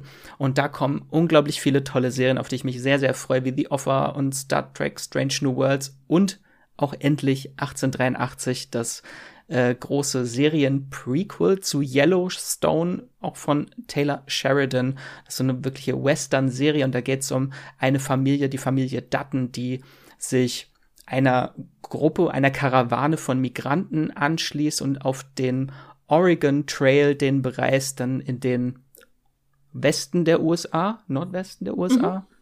Hatte in Erdkunde nicht so gut. Ist korrekt. und und dort halt wirklich so mit sehr harschen Realität der Natur auch äh, der Schönheit der, Reali äh, der Natur und der harten Realität der Natur äh, konfrontiert wird. Also das wird dann teilweise wirklich schon zum Survival-Thriller, die Serie. Also das ist ganz, ganz toll. Ich bin eigentlich gar nicht so der große Western-Fan, aber die Serie hat mich wirklich sehr, sehr mitgerissen und deswegen kann ich es kaum erwarten, dass sie endlich in Deutschland ist, damit wir auch endlich drüber reden können. Ja. Ich hoffe, sie startet noch dieses Jahr, damit ich sie auch auf, in meine Top Ten jetzt schon ganz gewiss mit reinnehmen kann. Also ganz starke Serie. Wir drücken uns die Daumen. ähm, genau, damit sind wir am Ende schon angekommen. Ein großes Dankeschön geht wie immer raus an euch, unsere ZuhörerInnen und Fans. Ohne euch würden wir hier nämlich nicht Woche für Woche vor den Mikrofonen sitzen. Danke an euch, dass ihr uns fleißig hört und natürlich auch, dass ihr uns regelmäßig Feedback und äh, Mails schreibt. Und da hat Esther nämlich noch kurz eine Mail mitgebracht, die wir bekommen haben von Lukas. Ja, wir haben mal wieder Post bekommen und uns sehr gefreut. Und er schreibt, Hallo ihr Lieben, ihr habt ja gefragt, welche Serien wir zuletzt gesehen haben. Gemeinsam mit meiner Freundin habe ich How I Met Your Father, in Klammern schöne Serie zum Nebenbeischauen, und The Staircase, in Klammern sehr gute Serie, äh, und zuletzt äh, The Endgame beendet. Die Serie kann man sich anschauen, wenn man Inside Man mochte. Unsere nächste Serie wird entweder Only Murders in the Building Staffel 2 oder Killing Eve Staffel 4. Alleine habe ich neben Obi-Wan noch Halo beendet, wobei ich letztes überraschend gut fand. Nachdem ich über meinen Schatten gesprungen bin, äh, da ich ja nicht viel mit den Spielen zu tun hatte. Viele Grüße und macht weiter so, Lukas. Ja, viele liebe Grüße und äh, Dankeschön für deine Mail. Ähm, genau, wenn ihr uns unterstützen wollt, äh, könnt ihr unseren Podcast einfach abonnieren. Am einfachsten geht das bei Spotify oder der Podcast-App eures Vertrauens. Und vergesst nicht, die Benachrichtigungen zu aktivieren für neue Folgen. Und äh, wie ihr uns auch ganz einfach helfen könnt, äh, um auch noch von mehr Menschen entdeckt und gehört zu werden, bewertet uns bei Spotify mit fünf Sternen oder schaut mal bei Apple Podcast äh, in der App rein und hinterlasst uns einen Kommentar, warum ihr uns gerne hört. Und schreibt uns natürlich auch mal gerne Feedback oder Fragen, Themenwünsche oder nette Worte per Mail an podcast.moviepilot.de und ihr könnt uns auch auf Twitter folgen. Dort findet ihr uns unter streamgestöber mit OE, streamgestöber. Und äh, Lisa, wo können dich denn unsere ZuhörerInnen außerhalb des Podcasts noch entdecken, lesen? Ihr könnt mir sehr gerne auf Twitter unter @antialleslisa folgen, auch wenn ich da nicht gegen alles immer bin, sondern sehr viele Dinge auch sehr liebe, zum Beispiel Homelander und The Boys. Folgt mir einfach auf Twitter, auf Moviepilot findet ihr mich unter Lisa Ludwig. Und ähm, wenn ihr Lust auf Internetthemen habt und Influencer-Kram, dann könnt ihr auch mal in den Podcast Lester-Schwestern reinhören. Sehr schön und Esther. Ja, mich findet ihr, mich findet ihr auch bei Twitter und Instagram als Straw-Star oder als Esther Stroh oder Strawstar bei Moviepilot. Und dich, Max, zuletzt noch. Genau, mich findet ihr bei äh, Moviepilot, Twitter und Instagram unter Wieselmax oder Max Wieseler. Das ist mein Name. Und damit sage ich äh, danke, Esther und Lisa, euch beiden für die vielen spannenden Serienvorstellungen. Sehr gerne. Es war mir ein Fest. Und euch wünsche ich einen wundervollen Tag. Bastelt jetzt fleißig an euren Serienmerklisten und streamt was Schönes. Tschüss. Ciao. Das war die neue Folge Streamgestöber. Abonniert uns bei Spotify, Apple oder der Podcast-App eures Vertrauens und wir freuen uns auch ganz besonders über eure Bewertungen. Die Musik wurde aufgenommen und produziert von Tomatenplatten Feedback und Wünsche gehen an podcast.moviepilot.de. Wie ihr mit eurer Sprachnachricht im Podcast landet, erfahrt ihr in den Shownotes und unter www.moviepilot.de slash podcast.